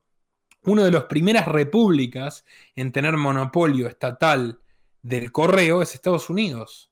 Si no me equivoco, es la primera república en tener monopolio estatal del correo, que es el use mail. es el entendimiento perverso de que yo te puedo hablar de libertad en la Constitución, pero te puedo controlar férreamente conociendo tus comunicaciones privadas, tus relaciones, tu pensamiento, porque pasan por mis ojos. Entonces vos pensás, ¿quién es realmente el, liberal que debemos reivindicar? Benjamin Franklin, porque se llenaba la boca hablando de libertad y democracia, pero sin embargo eh, fue el fundador de este monopolio postal, o Lisander Spooner, que no solo refutó la farsa de la constitución norteamericana, no solo conspiró incluso para secuestrar al gobernador de Virginia que había encarcelado a John Brown, yo no sé si sabías eso, sino que fundó su propia empresa eh, para competir contra el monopolio postal norteamericano, la sostuvo durante años la American Letter Company eh, y generando ganancias pese a proveer el servicio a la mitad de precio, o sea, literalmente. Entonces, eh, tenemos un legado ahí heroico de ciertos liberales convenientemente olvidados por un establishment canapero de gente que lo único que quiere es poder, en el, eh, profanando eh, nuestras ideas, nuestras banderas y nuestras causas, mezclándolas burdamente con estos grupos derechistas, que no son otra cosa que el, el Xinjiang y la oposición necesaria para toda la hegemonía progre. O sea, son las dos caras de la misma moneda. Yo prefiero quedarme con el que luchó contra las instituciones y no con el, con el que conquistó poder y las utilizó contra la gente. Además parecería que eh, mientras estén de acuerdo en lo económico, el resto es totalmente irrelevante. No sé por qué se generó ese, ese, fetichismo tan, tan marcado hacia el economicismo. Y capaz que tenga algo que ver porque, en el sentido de que todos los, eh, los liberales que salen en la tele son todos economistas, se llevó a ese plano toda la discusión a tal punto de que todo el aspecto moral puede, pudo quedar olvidado por completo y, nunca se avanza en, ese sentido en la discusión y están todo el día discutiendo índices, estadísticas, modelos y en ningún momento nadie para a pensar, che, y si hablamos un rato de qué está bien y qué está mal. Sí, completamente. Es una caricaturización donde te pueden hacer una argumentación económica de cualquier tema. Eh, tiene que ver con un país donde la economía es particularmente desastrosa, está particularmente sufrida por la gente. Pero por otro lado, te digo que ni siquiera el liberalismo económico, comillas, que pregonan, es realmente liberalismo económico. O sea, ahí lo tenés a, a Milei que se ofendió tanto cuando hicimos el programa sobre su empleador, Eduardo Urnequian, que es un monopolista, es un Lázaro Báez del menemismo, que empieza haciendo rutas cinco veces más caras de lo que había presupuestado y no las termina, igual que Lázaro Báez, pero en los 90 que sigue con el monopolio total que ostenta hasta hoy de los aeropuertos. Y Milei White dice, no es un monopolio natural, es decir, me estás cargando. O sea, es lo que me decía Delfina Rossi de la energía, en un debate que tuvo en televisión con Delfina Rossi, la hija de Agustín Rossi, vos lo conocerás, esta que pusieron de presidente del Banco Nación a los 25 años, en la época de Cristina. O sea, hay monopolios naturales. No, hermano, no hay monopolios naturales. Te puedo decir 10 países del mundo donde tenés dos aeropuertos en una ciudad y cada aeropuerto de una empresa distinta, por ejemplo, o sea, ya para empezar. Sigamos con que además, aun si no los hubiera, el negocio del monopolio es porque el Estado lo quiso, no porque esté dado. Y finalmente el tipo termina haciendo negocios, según Nekian, con armas, con la guerra en Armenia y el adorno Karabaj, con ex jerarcas criminales de la Unión Soviética en Armenia. O sea, para que te des la idea de qué clase de basura tenemos como empresariado que defienden nuestros economistas liberales vernáculos como héroes del mercado. O sea, porque si trabajaras para él y te callas la boca, es una cosa, pero si lo vas a vanagloriar como un empresario ejemplar cuando es una basura monopolista que gana dinero con la sangre de los niños en Armenia, decís, bueno, hermano, mm. basta. es, indefendible. O, Echevarne, que tiene de socio en la fundación eh, Libertad y Progreso, como dice Diego Giacomini en broma, conserva y retroceso, eh, tiene de socio a Manuel Solanet, que eh, fue secretario de Comercio de dos dictaduras militares asesinas en la Argentina. Entonces, le estás dando de comer a tus supuestos enemigos que son los zurdos. Y ahora mi ley lleva en la lista a, quien, a una tipa que defiende el accionar criminal del Estado en la década del 70. O sea, una cosa es condenar a los terroristas montoneros. Por ejemplo, Patricia Bullrich, que era montonera y terrorista y participó de algunos atentados comandados por Horacio Berbitsky, que era el jefe de inteligencia. Bueno, condenemos el accionar montonero, pero si vamos a defender a la dictadura militar que secuestraba bebés, que dejó a todos los jerarcas montoneros o casualidad vivos, pero mandaba al pozo de Banfield y torturaba a unos pobres boludos que repartían panfletos en la universidad, le estás haciendo el caldo orégano a los, a los zurdos. Decís, vos ahí tenés los liberales que trabajan para monopolistas que ganan plata con la guerra eh, y van en la lista con fachos defensores de la dictadura militar. Y bueno, o sea, claramente es la caricatura necesaria, es mucho mejor mostrar a Milei en la tele que mostrarte a vos o mostrarme a mí o mostrar a cualquiera que patee el tablero y diga, no, son todos una banda de criminales y el problema de raíz es el Estado y esto de las elecciones es una farsa y la gente tiene que volcarse contra las instituciones y no eh, mendigarles lo que les pertenece, que es la libertad. Sí, se pasa que cuando arrancó todo el tema de mi ley candidato, eh, yo en un principio pensé que iba a ser muy de manual la cosa, ¿no? Eh, simplemente ese no es el método, no va a funcionar y listo. Pero al final terminó no, no solo siendo eso, no era que era un, un simple libertario equivocado, sino que se, se, terminó revelando todo un circo nefasto y muy bizarro por detrás, que eh, fue muy gracioso porque yo vi en vivo la defensa que hizo de sí, de sí mismo y de Ornequian Milley, que hizo una referencia indirecta a vos, y después de todo el todo lo que vos expusiste, todo el video que hiciste explicando todo a detalles, la defensa de mi ley, y para mi sorpresa, la verdad que yo, yo pensaba que. Yo lo escuché y decía, ahí viene la defensa de mi ley, y dijo: hizo un, aeropuerto muy bueno, el mejor aeropuerto de no sé qué. Esa fue su defensa. Y yo quedé como, hermano, eso no te exuelve de nada. Te, seguí explicándote porque estás diciendo hizo un gran aeropuerto. Eso no quita todo el resto. Y como terminó ahí la defensa, dije, bueno, acá claramente hay algo. Después está todo el tema de Sper, que obviamente ya venía siendo... Eh, sucio de antes y raro y no cerrado por ningún lado pero al final no lo que yo esperaba que sea un simple error teórico de mi ley apostando por la política terminó siendo eh, algo bastante más e, e, es eso y mucho más digamos. Sí, bueno, yo no sé cuáles serán finalmente las motivaciones del sujeto, que contra quien no tengo nada en lo personal, al que comencé a criticar desde que se convirtió en parte de la fauna política, y particularmente en esta caricatura ridícula de querer obtener el poder para no lograr nada, porque desde 1884 que Spencer destruye al Partido Liberal Inglés explicando cómo son cómplices de, la, de la, expansión ilimitada del Estado, los partidos liberales no sirvieron de nada en ningún lugar. O sea, en cambio sí, sí, que, sí que sirvió eh, el trabajo esforzoso de hormiga para generar conciencia en favor de la libertad y proliferar nuestros principios y nuestros valores en las personas. O sea, una cosa que yo eh, vengo comentando hace un rato. La realidad de por qué la Argentina eh, de fin del siglo XIX eh, tenía tantos inmigrantes que prosperaban, que iban para adelante, etcétera, no es gracias a la oligarquía de Roque y compañía, que crearon la caja de conversión, que tomaban deuda, que eran mercantilistas, que otorgaban monopolios estatales a compañías británicas porque los sobornaban bien, que repartían tierras, mandaron a morir pobres contra indios entre ellos, independientemente de la cuestión de los malones, etc. No era gracias a esos tipos, era pese a esos tipos, y era porque en las bibliotecas de nuestros bisabuelos estaba Spencer, estaba el hombre contra el Estado, incluso estaba Bastiat, decís, ¿cómo puede ser que estos autores que hoy, incluso en los círculos pretendidamente liberales, se omiten en forma deliberada, estaban en las bibliotecas del común de la gente? Era lo normal.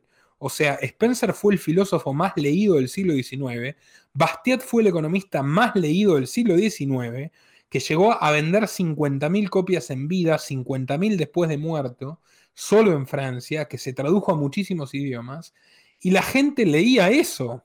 O sea, el que leía, leía eso. No leía lo que le daba la escuela pública que inventó Roca, porque justamente ellos ya habían aprendido a leer antes de la escuela pública. ¿Y cuál es la prueba de lo que digo? Que en las bibliotecas más recónditas de la Argentina, en la Patagonia, en el norte, tienen Spencer. O sea, tienen el hombre contra el Estado. Es decir, eso que parece un monumental tratado de sociología lo leía la gente común. Sí, lo leía la gente común. Y era tal la influencia que ahí tenés un diputado socialista, Alfredo Palacios, que se opuso a los aranceles y al proteccionismo y al mercantilismo que proponía el, segundo gobierno de Roca, argumentando que la restricción de la competencia y de las importaciones empobrecería más a los obreros y beneficiaría más a los especuladores amigos del gobierno. ¿Cómo puede ser que el Partido Socialista defendiera la libertad en esos términos? Porque Palacios era uno de los tipos que se crió leyendo Spencer. Entonces, hasta la izquierda era más liberal porque esas eran las ideas que proliferaban, sin perjuicio de un montón de otras bestialidades que hicieron políticamente contra la libertad humana. Pero decís, ¿qué es lo que termina movilizando una sociedad más libre? Que la gente quiera ser libre. ¿Qué es lo que acabamos de hablar al principio de la charla? ¿Qué es lo que termina movilizando un sistema totalitario? Que en cierto punto la gente lo consienta. O sea, porque hay un importante dosis del factor de la decisión de las personas de aceptar o no aceptar el paradigma de los que mandan. Es fundamental, es mucho más importante que cuántos partidos haya o cuántos representantes eh, lancen sus típicas mentiras eh, y charlatanerías desde el Parlamento. Eh, perdón, te, me quedaste congelado, estoy esperando que vuelva la imagen, te escuché igual. Bueno, saliendo de la vía política, que ya hemos, te he escuchado en, muchísimas ocasiones, ahí volviste, ahí volviste argumentar muy extensivamente en contra de esta, de, esta vía, de este método. Eh, podríamos hablar un rato, si querés, del, camino opuesto, más la parte del agorismo y la desobediencia civil. Sobre todo el agorismo. Hay una pregunta que yo te iba a preguntar de agorismo en general. Eh, yo he hablado un poco del tema en mi canal desde el sentido de la educación y toda lo que es la educación libre, homeschooling, eh, otros, otros métodos pedagógicos y demás. Bueno, después está la parte de la moneda, que podríamos hablar tanto de la evasión fiscal como de las criptomonedas, el oro y demás. Pero hay una parte que a mí me interesa mucho, que yo personalmente eh, no he podido más que pensarla muy por arriba y que vos eh, seguramente vas a poder darme una respuesta a esto, y es el algoritmo en la medicina y en justamente en las ciencias aplicadas, digamos. ¿Cómo, ¿Qué forma le ves? Bueno, mira, em, una cosa que te escuché decir a vos también en el canal y que me pareció extremadamente acertada es que hay un montón de cuestiones que la gente constantemente te interroga. Dice, en anarquía, ¿cómo funcionaría esto? Nosotros no tenemos las respuestas de todo, precisamente porque para eso existe la división del trabajo para eso existen empresarios y trabajadores, investigadores que se han especializado en determinados temas. Y que nosotros no tengamos una respuesta no significa que no haya una respuesta. De hecho, es una gran contradicción pretender que un anarquista te explique cómo va a ser un mundo sin planificación central. O sea, pues precisamente nosotros no somos lo que decidimos por los demás, pero al mismo tiempo, alrededor nuestro, en los espacios de libertad que existen en este sistema, que los hay, vos ves cómo permanentemente se desarrollan soluciones privadas para los problemas, o comunitarias, no necesariamente privadas y lucrativas, comunitarias. Entonces vos decís, alrededor de todo vas a encontrar que en Inglaterra hubo policía privada hasta 1820. Cuando vos estudias historia, la mayor, la más formidable defensa de la libertad que existe. O sea, y en la sociedad más culta de Occidente de todos los tiempos, referencia obligada de todos, nacionalista, socialista, eh, cientificista, lo que sea, es Grecia antigua, Atenas concretamente, y había 300.000 personas y ni un solo analfabeto, y no había ningún tipo de escolarización obligatoria, ni pública, ni compulsiva, y esos 300.000 tipos se dieron el lujo, porque es un lujo poder desarrollar la mayor cantidad de materias científicas eh, y artísticas que hoy cultivamos. ¿Y eh, por qué? Porque era una sociedad eminentemente comercial que podía pagarse el tiempo suficiente para realizar ese tipo de investigaciones y creaciones, porque eran una sociedad mercantil, comercial, que vendía los mejores cerámicos, los mejores vinos eh, a, todo el Mediterráneo. Eh, entonces, vos te pones a investigar y decís, para, entonces, donde no se metía el Estado, las cosas iban sorprendentemente bien en un lugar o en otro lugar. Entonces, no había verdaderos problemas. Las drogas, un ejemplo que seguramente a vos te va a gustar también, que lo, has hablado en tu canal, yo recomiendo mucho el video que hiciste, está excelente. El experimento, como dice Escotado, el experimento es la prohibición, que hubo tres experimentos prohibicionistas en cinco mil y pico de años de historia escrita, documentada de la relación del hombre con las sustancias psicoactivas. Y los tres experimentos terminaron horrorosamente mal. Y los tres experimentos tuvieron que derogar, los dos primeros, este es el último que está en curso, tuvieron que derogarse admitiendo completamente el fracaso de la prohibición, de querer prohibir algo que forma parte de la realidad y de la naturaleza humana. Entonces, durante décadas se vendía heroína en las farmacias en este país y cocaína y se auspiciaban la heroína y la aspirina, que eran los dos, los dos productos más exitosos de Bayer, ambos lanzados en el año 1895, se vendían en farmacias, se auspiciaban en Villiquen, la gente lo usaba como, como lo que es el mejor analgésico que existe, o también para usos recreativos, y sin embargo no hay censada ningún crimen violento, ninguna muerte relacionada con el consumo de heroína, como si lo hay del alcohol en la misma época. Entonces, el ser humano en libertad no genera los problemas que dicen los estatistas que genera. La dialéctica, el discurso estatista es decir, bueno, si hay libertad va a haber caos. Mentira, ya lo explicamos, el caos es lo que se vive. Así con todo, a ver, hubo soluciones consuetudinarias de gente que no eran filósofos, que no eran ilustrados precisamente a conflictos de derechos. Por ejemplo, bueno, me estoy yendo por la rama porque me preguntaste de la medicina. La gente curaba a sus enfermos, la gente enterraba a sus muertos, tenía a sus hijos en sus casas. Son muy cuestionables todas las estadísticas que se hacen de la gente se moría a los 30 años. ¿De dónde sacan esos números? ¿De que de los censos medievales y los censos de la revolución industrial eran tan confiables? Primero ni existían en muchas de las épocas que hoy se arrogan que la gente se moría a los 30 años. Si te empezás a guiar por algo como las biografías o la literatura de la época, te vas a dar cuenta que la gente vivía 50, 60, 70, 80 años. Como ahora, que viven 50, 60, 70, 80 años. El que tiene mala suerte se muere de cáncer a los 50. Y el que tiene buena suerte, buena genética y buena salud, vive hasta los 80, como la mayoría de los filósofos griegos o de los ilustrados franceses y escoceses. Eh, y otro tema, a ver, Illich, este autor que te dije, eh, eh, de la Némesis médica predicaba con el ejemplo. O sea, Illich es un tipo que le diagnosticaron cáncer, le dijeron vas a vivir dos años con quimioterapia, y el tipo dijo yo no voy a tratarme con metales pesados, por definición es algo que va a ser mucho más brutal que el devenir de la propia enfermedad, yo me voy a tratar con opio. Y así lo hizo, y se trató con opio como se trataba sus afecciones Marco Aurelio, eh, asesorado por Galeno, que es el gran fundador de la medicina de la medicina científica. Eh, y, esto de Iván Illich es de fines del siglo XX. Vivió 16 años con ese tumor que lo iba a matar supuestamente en dos.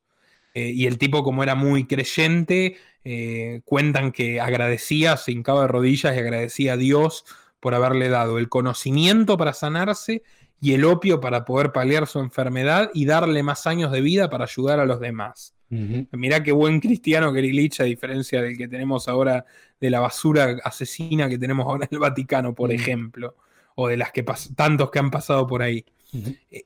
Espineta, Espineta es el mismo caso, cáncer de pulmón, diagnosticado en 1991, te vas a morir en 3 o 4 años, lo agarraste joven, va a ser terrible. Y el tipo vivió hasta 2012 y con la misma, el mismo tratamiento que Iván Illich, más o menos, que son los opiáceos. Sí, es delirante que el Estado eh, prohíbe la heroína, pero legaliza para desenganchar a la gente de la heroína la metadona.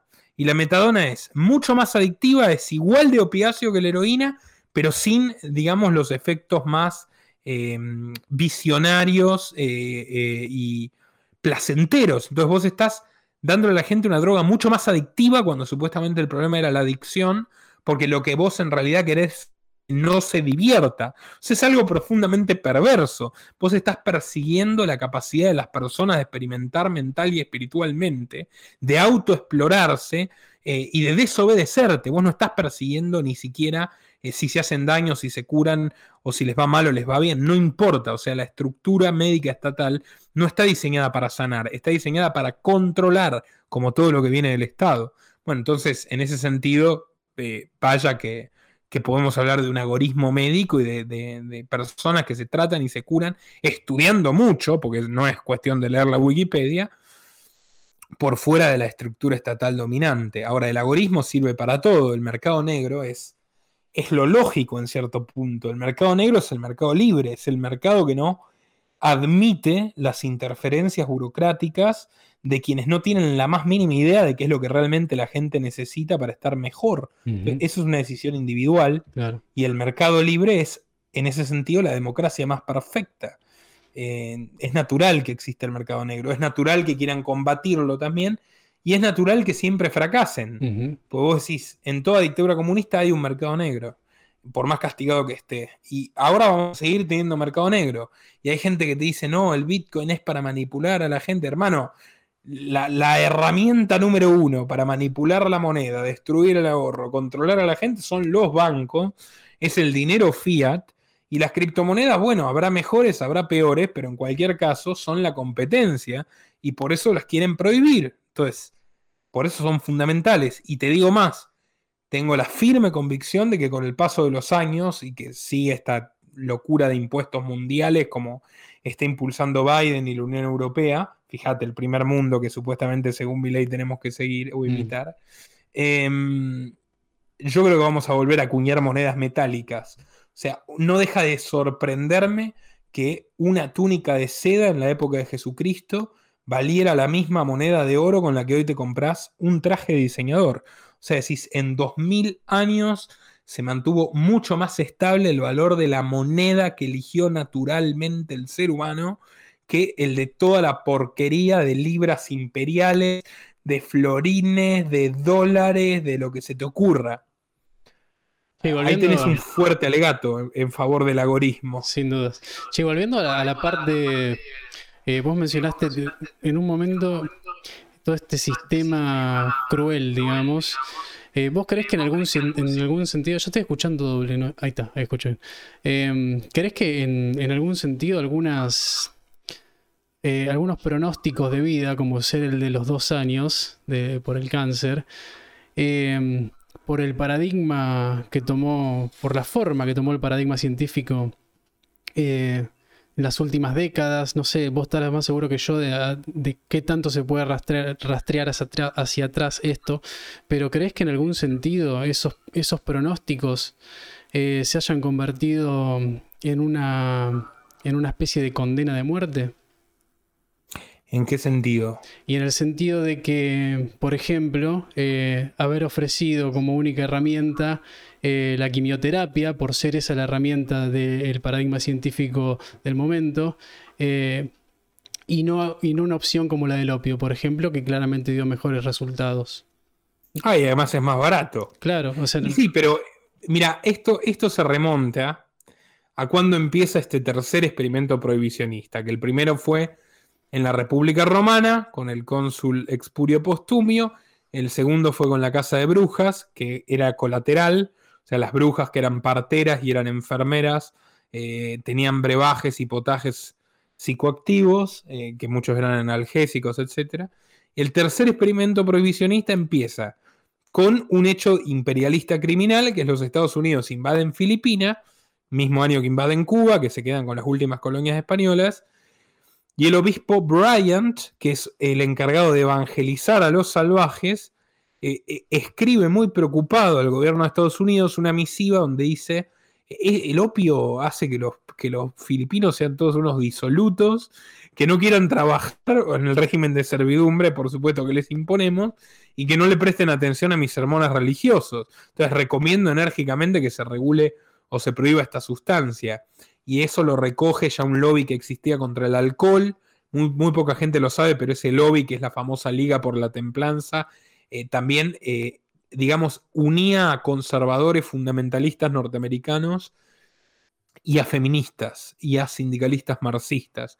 La primera ola del feminismo eh, en Estados Unidos estaba encolumnada en la Liga de Mujeres por la Templanza, que básicamente defendían la prohibición del alcohol porque sus maridos supuestamente cuando se emborrachaban no las mantenían eficientemente.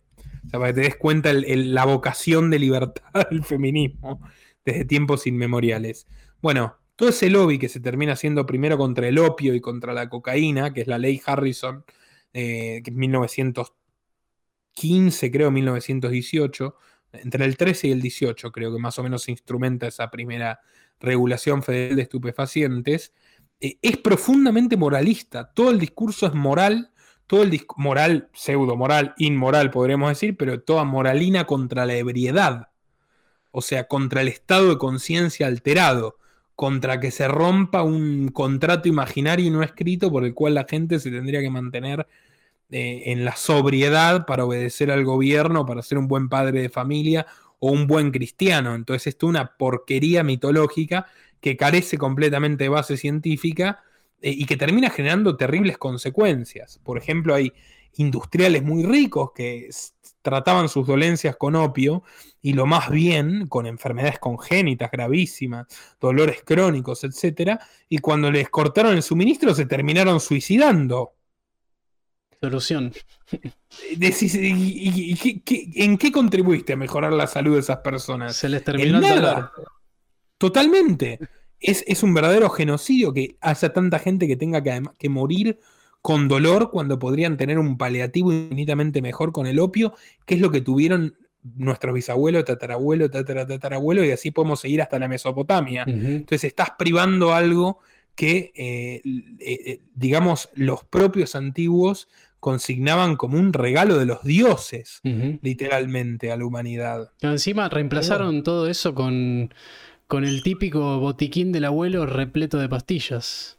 Y, por supuesto, pastillas industriales patentadas, que son un negocio regulado desde que, desde que surgió, básicamente, el de la farmaindustria. Claro, y que lo peor es que parecería que nunca termina de resolver nada, digamos, es, te condena a un efecto eh, transitorio y a la perpetuidad absoluta que si lo dejas un par de días, eh, ya empezás eh, peor que antes, es, todo un círculo vicioso es que te lo digo, el Estado necesita guerra y el Estado necesita guerra contra la enfermedad. Entonces el Estado necesita el mal para justificar su propio mal. O sea, el feminismo necesita mujeres muertas, el, la lucha contra las drogas necesita narcotráfico, el narcotraficante necesita candidatos prohibicionistas como expert. y esto así, es una, es una dicotomía horrenda, pero es real. Y la mafia farmacéutica necesita que la gente se muera y se enferme. De hecho, hay un investigador médico muy reputado, un danés, eh, Peter Goetze, que es el que relevó que la tercera causa de muerte a nivel mundial serían los medicamentos, después del, cáncer y el infarto. Eh, justamente los, los, medicamentos, el exceso de medicamentos, medicamentos mal recetados, consecuencias de interacción entre medicamentos, largo, etc. Eh, y es un proscripto en, las academias. Hay que prohibirlo. ¿Cómo? Hay que prohibirlo. Completamente, que este, este, es un discurso peligroso, como ahora YouTube te baja los videos y te pone desinformación médica, eh, como política, decís, ¿cómo te atreves? O sea, fomentar el terrorismo, discurso de odio, desinformación médica, son las tres causales de censura y expulsión. Claro, vos podés decir que los, podés decir, por ejemplo, los heterosexuales son todos violadores, pero eso no constituye discurso de odio, o podés decir que, bueno, que básicamente hay que encarcelar a los antivacunas, lo cual tampoco es información científica. Entonces, obviamente siempre tenés ese sesgo eh, completamente patente en cualquier tiranía, disfrazándose de conocimiento y, luz. ¿no? Eh, Vos habías dicho que Gotze había tenido consecuencias por, por, por publicar eso? Sí, tuvo un montón de problemas el tipo, empezando porque le, truncaron todas las investigaciones en la Universidad Danesa donde estaba, lo censuraron, le hicieron demandas, eh, lo trataron de desprestigiar de mil formas y no, no, no pudieron. Pero también pasa lo mismo hoy con Mario Borini, que es epidemiólogo y sanitarista, que yo lo entrevisté varias veces. Eh, que era titular de la Cátedra de Salud Pública de la Universidad de Buenos Aires. Te darás cuenta que no era un, un, bloguero conspiranoico, Pablo Goldschmidt, que es un virólogo argentino que vive en Mónaco, que es prestigioso en Argentina, es prestigioso en Francia, prestigioso a nivel mundial, y ahora no, hay que callarlo. Al premio Nobel de Medicina Luc Montagnier también hay que silenciarlo porque está loco, ¿cómo se atreve a decir que la sopa china nació en un laboratorio? Ahora, claro, Biden manda a hacer una investigación al respecto, pero eso no es desinformación médica. O sea, si Biden lo cree, debe ser cierto, pero no es lo mismo si lo dice el Premio Nobel de Medicina francés que incomoda porque no es de izquierda. es, esa doble moral, ese doble discurso. La neolengua de Orwell, no sé si leíste, el doble pensar, perdón, de 1984. Pero la ignorancia es la fuerza. Además, fíjate cómo todo, eh, exactamente el mismo mensaje significa otra cosa, depende de quién venga. Eh, pasó claramente con el tema de los pasaportes, ¿no? Eh, primero cuando se decía, como lo decía un lado del, del conflicto, eran unos claros conspiranoicos que eso nunca lo van a aplicar. Lo empezó a decir el mainstream y es algo obvio y obviamente súper moral y es obvio que tiene que ser así. Entonces es, como que la gente ya se acostumbró a este ida y vuelta que de un día para el otro pienso exactamente lo contrario, pero apoyo a la misma persona, entonces ven una, ven cierta coherencia en apoyar al mismo grupo por más que se contradiga permanentemente. Mira, hay que ser hedonistas, cosa que les me enferma a todos estos paleolibertarios, pseudo-libertarios que utilizan el apellido paleo para decir que la libertad es un marco vacío, que lo que importa son los valores, que solo puede ser tener libertad con los valores cristianos y no estuvieron el A, B, C, digamos, de la historia de la religión. Pues, para empezar, todo el problema que tenemos con el comunismo, que es lo que más le fastidia, empieza con una secta, eh, una secta judía enemiga de la mayoría absoluta de los judíos, que interpreta eh, los diez mandamientos, el séptimo mandamiento, no robarás, como no practicarás el comercio. Y el comercio es, la propiedad es un robo y el comercio es su instrumento. La secta Esenia, que eh, primero se fue al desierto a aislarse de los impuros y después adoptó ya una posición un poco más violenta y decidió ir a atacar, por ejemplo, a los mercaderes que humildemente vendían ofrendas para sacrificios de rituales religiosos en los templos. Entonces, esa famosa imagen de Jesús echando a los mercaderes del templo es, está en gran medida basada en un personaje histórico indiscutible, el eseño Juan el Bautista, eh, sacando a latigazos a quienes ejercían el comercio por considerarlo impuro y blasfemo. Eh, entonces, si haces la genealogía del comunismo, vas a llegar a la conclusión de que tuvimos un milenio de comunismo, que fue la cristiandad europolítica europea, donde hasta el emperador, por ejemplo, Carlomagno, era analfabeto y el conocimiento estaba reservado a los curas, como su hijo San Luis el Piadoso. Bueno, en fin, no me quiero ir por las ramas, pero el punto es, el liberalismo es sustancia moral. El liberalismo es una filosofía moral. O sea, es lo único que es el liberalismo, es todo lo que es el liberalismo la cosa empieza y termina en la ética y la moral referido a las relaciones interpersonales, donde el norte cardinal y el mayor valor que tenemos por sobre todas las cosas es la libertad individual. Y nuestra superioridad moral reside en que nosotros defendemos la libertad de expresión eh, de quien nos insulta y quien nos desea la muerte de ser necesario, con la misma tenacidad que defendemos la nuestra y defendemos la libertad sexual de quien se quiera acostar con quien quiera, independientemente de cuáles sean nuestras opiniones, y la libertad de movimiento de quien haya nacido donde haya nacido, porque por sobre todas las cosas es un ser humano. Entonces, eso es lo que marca la clara diferencia con el derechista que dice libertad sí para educar a mis hijos en valores cristianos, pero no para que los homosexuales puedan formar su familia, o la del progresista que dice libertad sí para que mi hijo pueda ser homosexual, pero libertad no para que eh, esa mujer musulmana se auto-oprima con un burka. Eh, la libertad es para todos o no es para nadie, y en esto estoy de acuerdo con Bakunin. O sea, o todos somos libres o nadie es libre. O sea, olvidar de que el liberalismo es sustancia es olvidarnos de la verdadera esencia del liberalismo. O sea, yo puedo ser proclive a la idea de la panarquía, decir, bueno, armemos comunidades, los comunistas pueden vivir voluntariamente en su barrio comunista mientras no le roben a los demás, y los conservadores pueden vivir en su, en su comunidad conservadora mientras no eh, esclavicen o sometan electroshocks, como hacían los norteamericanos en los 60 a sus hijos homosexuales, pero la base para que eso florezca solo puede ser eh, la libertad absoluta, la anarquía de propiedad privada liberal, porque ni siquiera es solo anarquismo y solo propiedad privada. Es igual valor moral de los hombres ante la ley natural. O sea, todos somos iguales frente a la ley, aunque la ley no sea estatal, no importa, la ley es algo superior, vos lo sabes bien, es natural, es trascendente a cualquier cultura y civilización, y eh, todos somos iguales ante ella. Entonces podemos creer lo que queramos. El que me venga a decir que sí, libertad, pero con estos límites, pero dentro de una comunidad de semejantes, pero respetando ciertos valores eh, patrióticos religiosos, pero estando atentos a la igualdad de oportunidades. Entonces ya no está defendiendo la libertad, la está subyugando a otros principios que la contradicen y la disputan abiertamente. Entonces, para mí es muy importante recalcar que aunque institucionalmente los liberales clásicos, Bastiat, Payne, eh, David Hume, etcétera, aunque Mariano Moreno, aunque institucionalmente eh, estuvieran equivocados respecto a cómo debía limitarse el Estado, eh, conceptualmente son muy superiores a toda la pandilla de neoesclavistas del Mises Institute hoy. ¿Me permitís desarrollar el punto? Adelante. Son tipos que entregaron su vida por la abolición de la esclavitud, por la abolición de la Inquisición, por la libertad de conciencia, por eh, arrancar las cadenas de los hombres, eh, eh, por combatir inclaudicablemente a todos los imperios en vez de reemplazar uno por otro.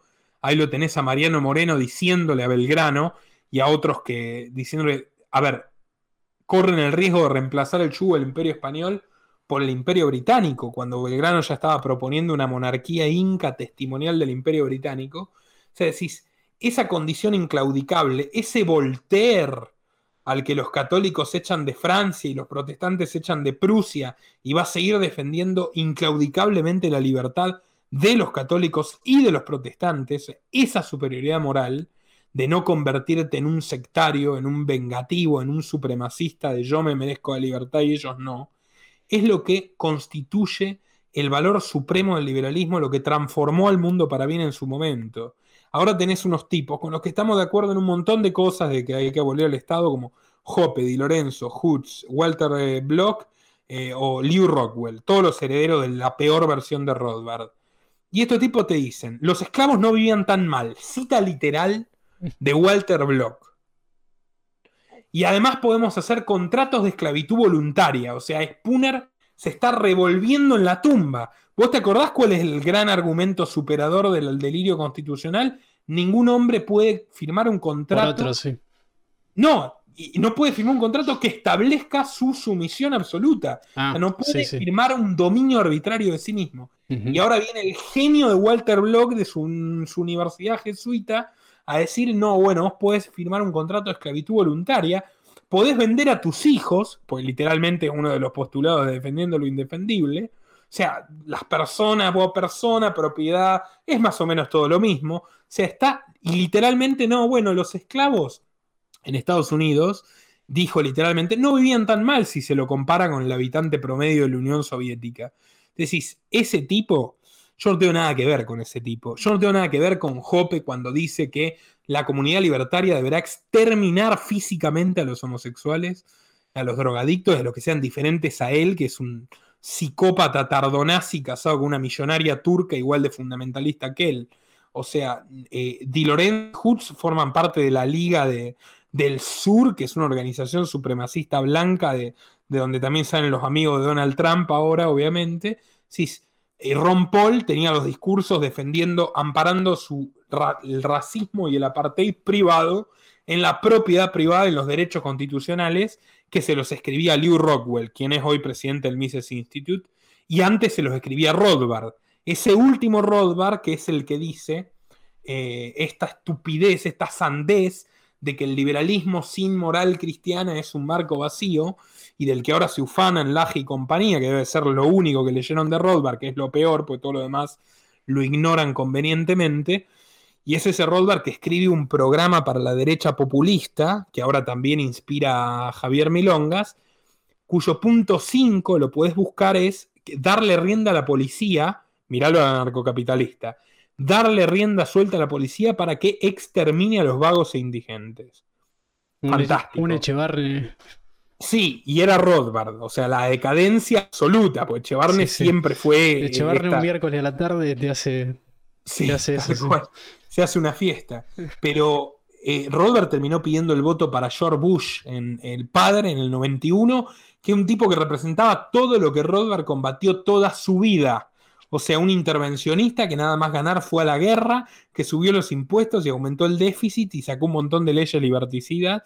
Eh, y decís, ¿cómo puedes caer tan bajo? Y es cuando empezás a eh, esa nostalgia que le agarró al tipo, decir, bueno, no, no llegamos a nada, no logramos nada, vamos a unirnos con la derecha, eh, no me caen bien estos tipos, pues todo su argumento de por qué les hizo palio libertario, entre comillas, es no me gustan los libertarios promedio, o sea, no me gusta cómo piensan, no me gusta lo que hacen. Si, ese es el mismo tipo que escribió Concebido en Libertad, Anatomía del Estado, Manifiesto Libertario, El caso contra la Fed, Wall Street Banca y Política Exterior. O sea, libros monumentales de crítica formidable al Estado. ¿Cómo puede ser que le haya pasado eso? Y es que no hay que casarse con personas.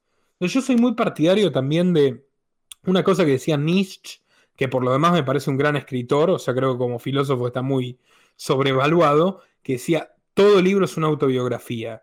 Entonces, vos decís, Rothbard le agarró esa, esa degeneración final cuando se vio viejo y dijo, bueno, acá hay una oportunidad de acomodarme, de tener un poco más de prestigio y de comodidad para mi vida, rodeado de políticos de derecha y sentirme que estoy haciendo algo útil y cortoplacista, cuyos resultados voy a ver antes de que me muera. Fue un error fatal, que contradijo todo lo bueno, que es muchísimo, que le aportó a la causa.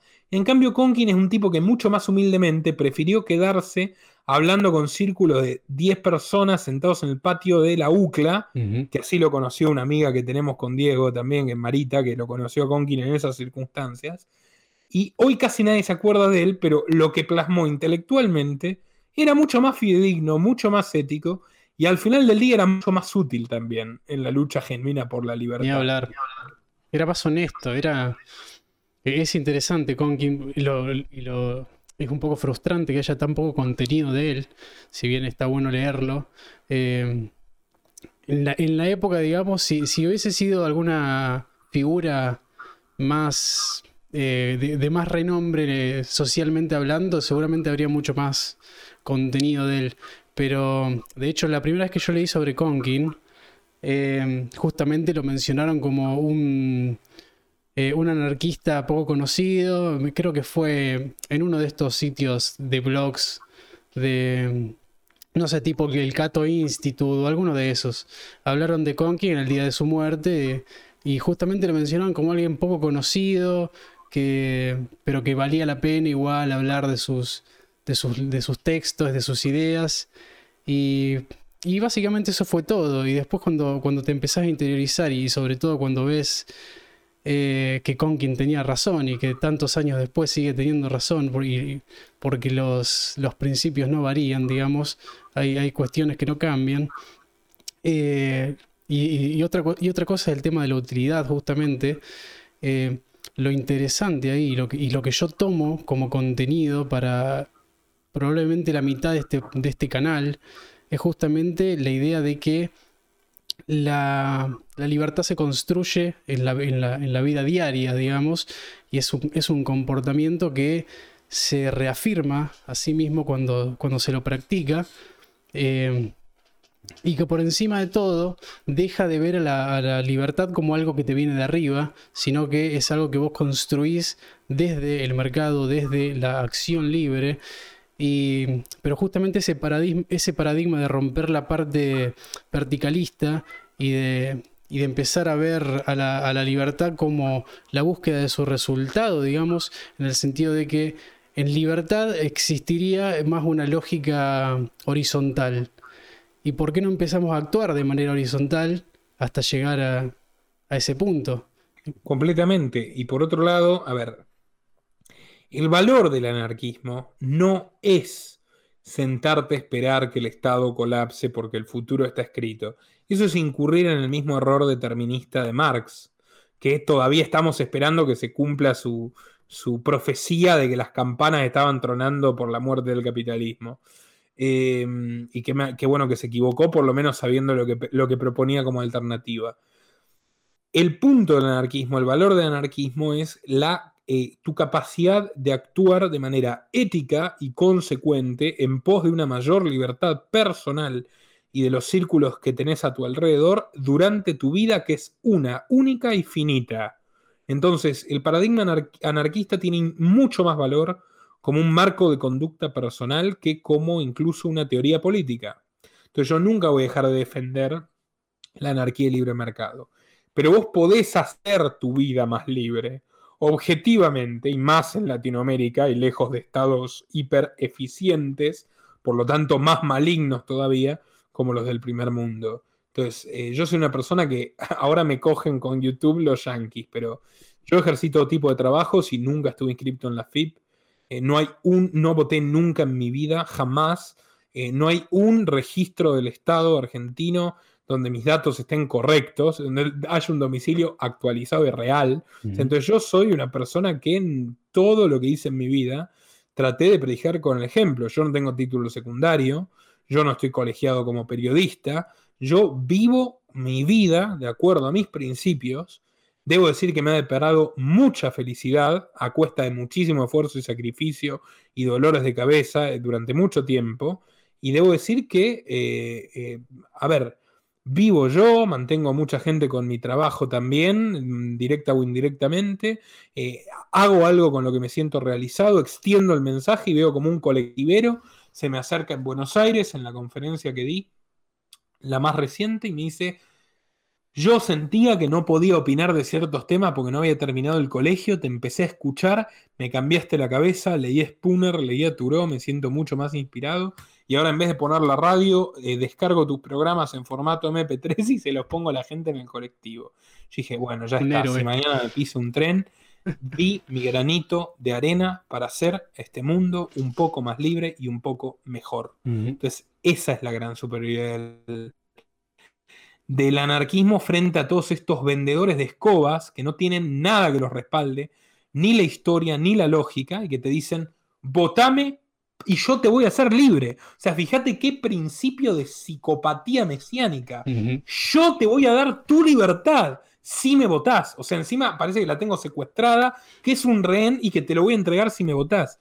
O sea, ¿qué garantía te da esa persona que va a lograr con uno, cuatro, dieciséis diputados, lo que sea, cambiar los intereses de una casta gigantesca que, que, cuya naturaleza está direccionada a más concentración y más poder. Ninguna. La historia lo respalda, no. Los hechos lo respaldan, no. Y sin embargo te dice, embarrate, eh, sé inmoral por mí, o sea, militando por mí, defende lo indefendible por mí, por tu santo líder, y yo te voy a hacer libre. No, no me preguntes cómo, pero lo voy a hacer. O sea, es obvio que ese tipo te está convirtiendo en una peor persona. En cambio, Morás te puede caer mal, pésimamente mal, horrible, pero si no me quieres escuchar, no me escuches. Si no me quieres financiar, no mires mis videos, y mires los anuncios, ni me dones dinero. Y sencillamente ignorame y no te genero ningún daño. De hecho, todo lo que yo predico no le genera ningún daño a nadie, salvo a los ladrones estafadores de la clase política. O sea, yo predico que la gente viva libremente, respete a los demás, se ocupe de sí misma, ejerza su soberanía sobre su propio cuerpo y no el de un tercero. Entonces todo lo que yo predico es completamente pacífico, completamente justo, completamente ético, y si alguien algún día me va a generar una complicación como las que ya he tenido, o incluso algún tipo de persecución legal, lo cual no me sorprendería, yo sé que estoy haciendo lo correcto y voy a defender lo correcto hasta la última consecuencia. Y mi vida es mejor por eso y, tu vida es mejor porque tenés la eterna vigilancia, estás generando contenido realmente excelente, que tiene que llegar a mucho más gente de la que ya llega, pero aunque sean cuatro las personas que te miren, si vos haces mella en esas personas y viven la vida de manera más libre, más justa y más ética, estás haciendo mucho más por el mundo que todos los candidatos de la lista de Milei, López Murphy o quien sea. Es que Vos sabés que justamente eso fue, todo lo que acabas de decir, es exactamente la razón por la cual abrí la página. Cuando, cuando dejas de, de mirar hacia arriba a ese político santo que querés que te salve y volvés la cabeza hacia abajo y ves todo lo que tenés alrededor, decís, pará, hay cosas con las que trabajar, pero no las venías viendo justamente por tener la, cabeza hacia arriba mirando a figuras mesiánicas y cuando bajás la cabeza y ves todo lo, todo lo que tenés para trabajar, por ejemplo, deja de, de, hacer marchas para que no adoctrinen a tus hijos. Sacalos de ahí. Deja de quejarte de la inflación, opta por otra moneda y así con un millón de cosas más, pero que el, mayor, la mayor barrera con la que yo me encuentro es que más allá de las herramientas hay una parte psicológica que, cuesta romper porque el, dentro del estatismo está la historia que cada persona se cuenta a sí mismo. Y cuando uno se convence durante tantos años de que es un ciudadano y de que su responsabilidad es ir a votar y que es argentino y que se identifica con todas las personas que estén dentro de esa formita dibujada, que es lo que constituye Argentina, ignora que eso fue eh, el, dibujo que es Argentina hoy es, eh, producto de un proceso político al que él puede ser tranquilamente ajeno porque está libre de vivir, eh, es libre de vivir ajeno a todo, el conflicto político anterior. Esa, esa, idea por ahí es la que, la que más cuesta sacar más allá de las herramientas. Y es lo interesante, porque yo empecé por las herramientas y después me di cuenta de que había una barrera mental, que no había herramienta que, te haga hacer el clic, sino que era justamente lo, que la, lo que la gente se dice a sí misma sobre sí misma. Eso es lo que a mí más me cuesta cambiar en la gente, por eso he llegado a tener debates en los que, o charlas con amigos, en las que mi punto está clarísimo, eh, el acuerdo es absoluto, pero no, se termina de pasar la última barrera en la que tiene que sacarse el, chip del todo y empezar a verse por lo que es un individuo y empezar a ver al Estado por lo que es un ente naturalmente violento y, totalmente ilegítimo y sin duda no es la única respuesta al orden social. Por supuesto que no, como te digo, si agarres el área que agarres, la humanidad ha sabido resolverlo por su cuenta, sin violencia y sin autoridad central, mejor que ahora. Eso para mí creo que es importante. Igual te digo, cada día soy más dialéctico y más hegeliano en lo siguiente. Creo que es verdad, la libertad, la libertad es más antigua que el Estado por poco, pero es casi natural que exista la libertad y la, auto, y la búsqueda de poder. O sea, son dos nociones que chocan históricamente. Toda la historia de la humanidad se dirige básicamente entre los sucesivos enfrentamientos entre las pulsiones de libertad y las pulsiones de autoridad, de imposición, de expoliación. Y yo no creo que eso se vaya a terminar de manera definitiva nunca. O sea, muy probablemente siempre exista esa, eh, esa constante tensión. Entonces, cuanto más puros sean nuestros principios, nuestro compromiso genuino y en los actos con las ideas de la libertad, más nos vamos a asegurar estar en el lado correcto de la historia. Y en términos hedonistas epicurianos, vivir de la manera más armónica posible con nuestro jardín. O sea, menos megalomanía, o sea, no, eh, y menos posibilidad de deprimirte si pierde, como va a perder miserablemente, tu candidato liberal, entre comillas, en las elecciones. En cambio, si vos asumís que vos no controlás lo que ocurre a nivel geopolítico en el mundo, pero que vos sí podés decidir qué haces con tu cuerpo y qué haces con los demás, se te abre otro horizonte y tu vida tiene otros, otra, otro significado. O sea, de hecho, a todos los que dicen, yo no quiero 50% de impuestos, dicen, no, bueno, muy lindo lo que decís, pero acá tenemos 50% de impuestos y yo quiero que haya 40%. Bueno, flaco, no vas a lograr que haya 40 con Menem, como no se logró con Caballo, que de hecho aumentó el IVA del 18 al 21. O sea, hizo todo lo contrario a lo que supuestamente debería ser un, pseudo liberal, pseudo clásico. Entonces, si vos querés que tus impuestos en vez de 50 sean 40, no pagues 50 y paga 40. O sea, buscarte la manera. En Argentina imposible claramente no es. Gracias a Dios. En Chile te agarran y vas preso, porque de hecho te pueden meter preso por evadir 2 pesos con 50, o sea, en el modelo liberal chileno. Hablabas de la notoriedad. El que busca, busca constantemente la autorreafirmación, y la, digamos, la aceptación del prójimo es más tendiente a violar sus propios principios y traicionarse a sí mismo. Eh, todos los líderes políticos están básicamente montados sobre una profunda eh, baja autoestima y necesidad de reafirmación constante. vos tenés un Rothbard que se tuerce al final de su vida en la ilusión de un poco más de reconocimiento, porque la mayor parte de su vida la vivió correctamente y en vez de quedarse en el Keito, que no sé si vos lo sabías, pero el Keito lo fundó él, se va porque los hermanos Koch no lo dejan hablar de anarquismo y lo quieren domesticar y moderar. Entonces la mayor parte de su vida va a ser un catedrático eh, eh, de, universidades, institutos de segunda categoría, no, muy, no demasiado conocido, siempre mal pago, cuyas principales conferencias las dicta en bares con 20 personas. Eh, pero ese Rothbard es el que cambió la historia y trasciende hasta hoy. Y el Rothbard que pidió porque eh, elijan a Bush, hizo campaña para Buchanan y le escribía los discursos racistas a Ron Paul, es la nada misma. Y en 100 años vamos a hablar, van a hablar, no nosotros, van a hablar de eh, anatomía del Estado y nadie se va a acordar de George Bush padre, ni siquiera ni que hablar de Ron Paul o de Buchanan o del Partido Libertario de Estados Unidos, que en, 50 años que lleva no logró un miserable diputado. Bueno, dicho esto, todos los liberales clásicos son gente que la pasó muy mal. O sea, a Payne crea Estados Unidos y lo echan porque critica la religión organizada y no había libertad de expresión, ni siquiera para uno de sus fundadores. Se va a luchar por la Revolución Francesa y lo encarcelan los jacobinos, porque el tipo dijo, no, pará, o sea, está bien esto de terminar con la monarquía, pero esto de guillotinar al que no te cae bien es una locura. Escapa de milagro, a Moreno lo matan envenenado, Julian Assange, que es realmente el principal liberal de nuestro tiempo, en los hechos y en las ideas también es alguien que tiene completamente claros sus principios, está preso. Bueno, yo no propongo la vida del mártir porque no es muy atractiva para nadie, pero sí eh, decir, bueno, voy a asumir una mayor cuota de incomodidad tal vez por una mayor cuota de libertad, porque hoy el confort es ser esclavo.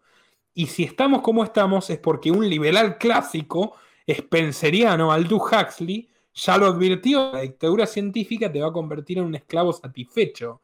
Va a ser una tiranía de personas felices de ser dominadas en el nombre de su propio beneficio y su propia protección, que no tienen responsabilidad individual. Entonces también el que no quiere hacerse responsable de sus actos, el que le tiene miedo a su propia acción, a los errores, a equivocarse, que es la única forma de saber y de aprender, es el que normalmente va a tender en delegar y decir, no, no, confío en el político y cualquier cosa es culpa del político, no es culpa mía. Entonces también hay que cultivar la responsabilidad individual y asumir que algunos servimos para ser libres y otros van a querer morir esclavos y allá ellos. No podemos eh, rediseñar el mundo con arreglo a nuestros intereses.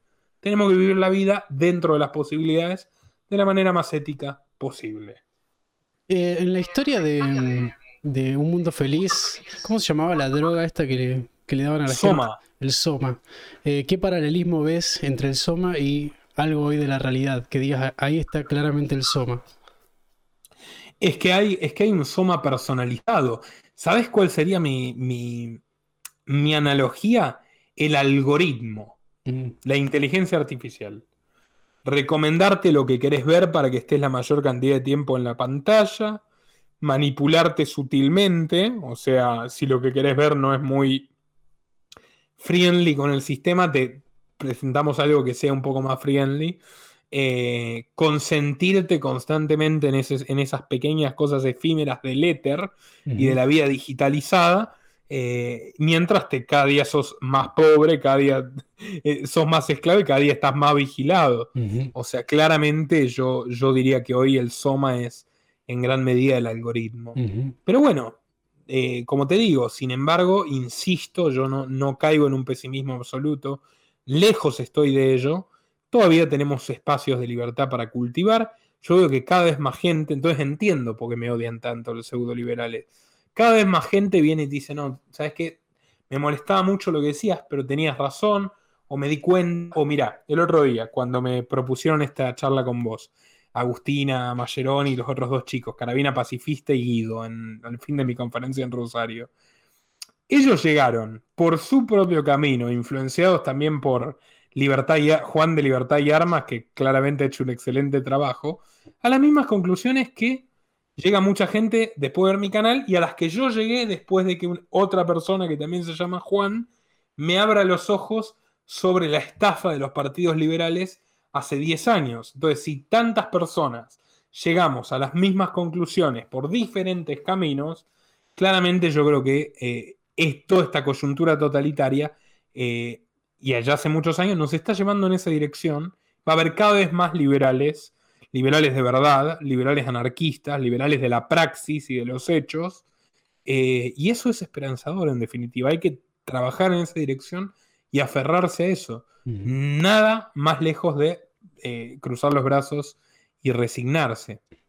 Y por otro lado, ¿crees que hay una especie de autocensura en cuanto a, estas ideas? Por ahí hay gente que realmente le da... No sé, no, no se termina de decidir decir, sí, yo soy anarquista, no quiero que haya estado ni siquiera con sus mejores amigos, digamos. Sí, pero escúchame, hay, hay una vez que fue a charlotear Axel Kaiser, que compró esa idea hayekiana putrefacta de la dictadura liberal, que hasta Vargallosa le puso los puntos con eso de que Pinochet era un dictador blando y tal. Eh, fue a España a, decir, no, yo no puedo decir que soy anarcocapitalista en la televisión, porque obviamente no es anarquista y no es nada que, que no beneficia su billetera. Y me encantó cómo saltó, salió a cruzarlo eh, Miguel Ancho Bastos, que si bien es, es palio, es un palio adorable realmente, o sea, es uno que, que, da gusto escuchar. Dice, no, no, no, pero es una estupidez eso, literalmente. O sea, la izquierda de hecho consigue el poder a través de constantes depuraciones, mantenerse en un núcleo duro. O sea, la inflexibilidad a veces al enemigo le genera grandes resultados y nosotros que somos menos vamos a salir con que no, que la anarquía se, es mal vista. Como te digo, hay que estar preparado para decir, bueno, siempre va a haber gente que nos va a mirar mal, siempre va a haber idiotas, becerros inmorales que nos van a llamar utópicos, que nos van a llamar eh, transgresores, rebeldes sin causa, eh, delincuentes, inmorales, hedonistas, apátridas, y hay que aceptar que esas son parte de las condecoraciones que vamos a recibir por hacer las cosas bien en la vida. O sea, la utopía es creer que un tipo que tiene todos los incentivos para actuar en su favor, va a actuar a favor tuyo y va a pelearse con gente mucho más poderosa en defensa de tu libertad y todo eso lo vas a conseguir juntando avales para su candidatura y poniendo un papelito en una caja de cartón. O sea, no existe mayor expresión de ingenuidad, de infantilismo y de pensamiento mágico que el de las personas que creen en los políticos para solucionar sus problemas. Y todos los ejemplos que usan son errados. Dicen, hay más libertad en Singapur y en Singapur te meten preso de por vida por fumar un porro, te meten preso por mascar un chicle porque mascar un chicle está prohibido y literalmente te pueden condenar a muerte por eh, vender eh, ilegalmente una sustancia química que se utilice para producir drogas, aunque la hayas vendido para limpiar una cocina industrial. Porque pasan esas cosas. Esa es tu libertad, o sea, que una megabanco se instale con facilidad, o sea, por eso es la Fundación Heritage. Esos índices están basados en qué le sirve a las grandes empresas amigas de los gobiernos, no en la libertad real de la gente. La libertad real de la gente tenés más en la Villa 31 que en Puerto Madero. En la Villa 31 tenés un libertario que abrió un bar totalmente en negro, donde se jacta de estar en negro, que cobra en cripto y en efectivo, y andar a reclamarle impuestos no, no llega ni, ni, a la segunda calle de la Villa 31. En cambio, si vas en son de paz a consumir tranquilamente, podés pasar perfectamente a tomarte un trago 100% agorista, 100% barrani en la Villa 31. Eso en Puerto Madero no lo podés hacer. Y los primeros que se van a echar en contra tuyo, si cobras en efectivo y no pagas impuestos, son los chetos reventados de Puerto Madero. No quiero generalizar, pero muchos de ellos son ratas de la casta política o empresarios que viven de la casta política. Entonces yo creo que hay que empezar también a mirar con mucho más cariño, en esto coincido con Lucas de Lecturas Libertarias, un colega, con mucho más afinidad y cariño a las clases populares, por así decirlo, que a todos estos profesionales de cuello blanco que en el fondo de su alma tienen el sueño infantil y egocéntrico de yo voy a mandar, me va a tocar a mí, yo voy a ser el presidente liberal de la Argentina. Sí, la, actitud mesiánica no es solamente de los seguidores, digamos. No, sí, obviamente, la actitud mesiánica fundamentalmente es la del líder mesiánico, el seguidor es un reflejo. O sea, tiene una suerte de síndrome de Estocolmo y de que le gusta que le mientan y, si le das bonitas palabras, se va a abrazar a ellas y te va, te va a rendir culto. nada, Más lejos, nada más lejos realmente que de una verdadera idiosincrasia, un verdadero comportamiento liberal, ¿no? Es totalmente dogmático y irreflexivo ese, esa veneración. Existen gracias a mi ley. Me encanta porque yo, yo escribía artículos en Infobae hablando de Bastiat antes de que a Milei lo conociera ni su hermana. O sea, a mí me presentaban en las fundaciones liberales como la joven promesa del liberalismo cuando Milei no había salido de la oficina de Urnequian, literalmente, o sea, no lo habían visto nunca en la televisión. Y yo existo gracias a Milei, o sea, sí, o vos existís gracias a Milei, o sea, ¿desde cuándo? ¿Que es mi papá? O sea, es una estupidez rotunda. O sea, lo que existe gracias a Milei es una ola de fachos que te ponen como ejemplo países donde la policía liquida palos a la gente eh, porque tienen dos puntos menos de impuestos, supuestamente, que la Argentina. Esos tipos que defienden la dictadura y esos tipos que dicen que hay que prohibir el comunismo y por lo tanto son iguales que los comunistas, son los que existen gracias a mi ley. O sea, nosotros por suerte existimos independientemente de mi ley, antes de mi ley, existiremos después de mi ley y muy, mucho antes que nosotros, por suerte, existieron Spooner, Turó, Molinari, Bastiat, Spencer, Mariano Moreno, Thomas Paine y conseguimos la mayor cuota de libertad en la humanidad gracias a esas personas principistas, a esas personas profundamente morales que no buscaron liderazgos, sino que incluso sacrificaron sus vidas porque los demás puedan ser más libres. Es una herencia heroica, olvidarla, mantenerla encerrada es un insulto y es una estupidez. Yo creo que la forma más noble de profundizar en el liberalismo es leer la vida y la obra de los grandes liberales, muchos de los cuales, como vos bien observás, están prácticamente proscriptos de las propias fundaciones e institutos que se llaman liberales y santifican un Hayek que puede tener dos o tres ideas buenas, la catalaxia derivada de la escuela francesa, el orden espontáneo prácticamente plagiado de Spencer, pero al mismo tiempo cómodo con su premio Nobel. No sé si vos sabías, Hayek le recomienda a Margaret Thatcher bombardear Buenos Aires durante la guerra de Malvinas para economizar. O sea, terminamos la guerra más rápido. Sí, sí, una bomba, la bomba nuclear, digamos. No, no, no, no bomba nuclear, pero sí, pero, si bombardeas Buenos Aires. Digo, por esa lógica de hacerla rápido, ¿viste? Ahorras menos déficit. O sea, economicista, en términos economicistas, la, propuesta es perfecta. En términos liberales, bueno, está moralmente eh, eh, equiparado con Stalin. Y ahí tenés, Rothbard no salía del bar y Hayek tuvo un premio Nobel. Ahora, ¿quién era realmente más liberal? Y el Rothbard que denunciaba la guerra como el crimen más aberrante y que mejor expresa la hegemonía del Estado y no el Hayek recomendándole a Thatcher matar civiles para ahorrar plata. Bien, bien, bien. Eh, bueno, ya van dos horas y media. No sé si querés que sigamos. No, no, como vos quieras, Luca. Si querés, cerramos. Mm, alguna conclusión, como vos quieras. Eh, mira, estamos en 100 personas redondo. Em, sí, podríamos cerrar un, poco. Calculo que con un, cierre vamos a hacer dos horas 40, así que. Em, un punto final por ahí que, a mí me resulta interesante es em, que vos, lo has hablado, el tema de la disolución de la familia. Y no solo de la familia, sino de todas las instituciones naturales que se, que se oponen entre. O sea, que están en medio del individuo y el Estado, ¿no? Em, ¿Cómo ves que viene avanzando ese tema y, y desde, desde qué lugar crees que se puede contrarrestar? Como teniendo en cuenta justamente que eh, la vía política no es un camino. Bueno, mira, si te quieren prohibir ver a tus amigos, anda a ver a tus amigos, que es lo que hice durante toda la cuarentena cuando los tuve cerca. Si te quieren ver, prohibir ver a tu familia, anda, a ver, a, ver a tu familia. O sea, es cuando, la desobediencia civil ya sencillamente es ejercer el sentido común.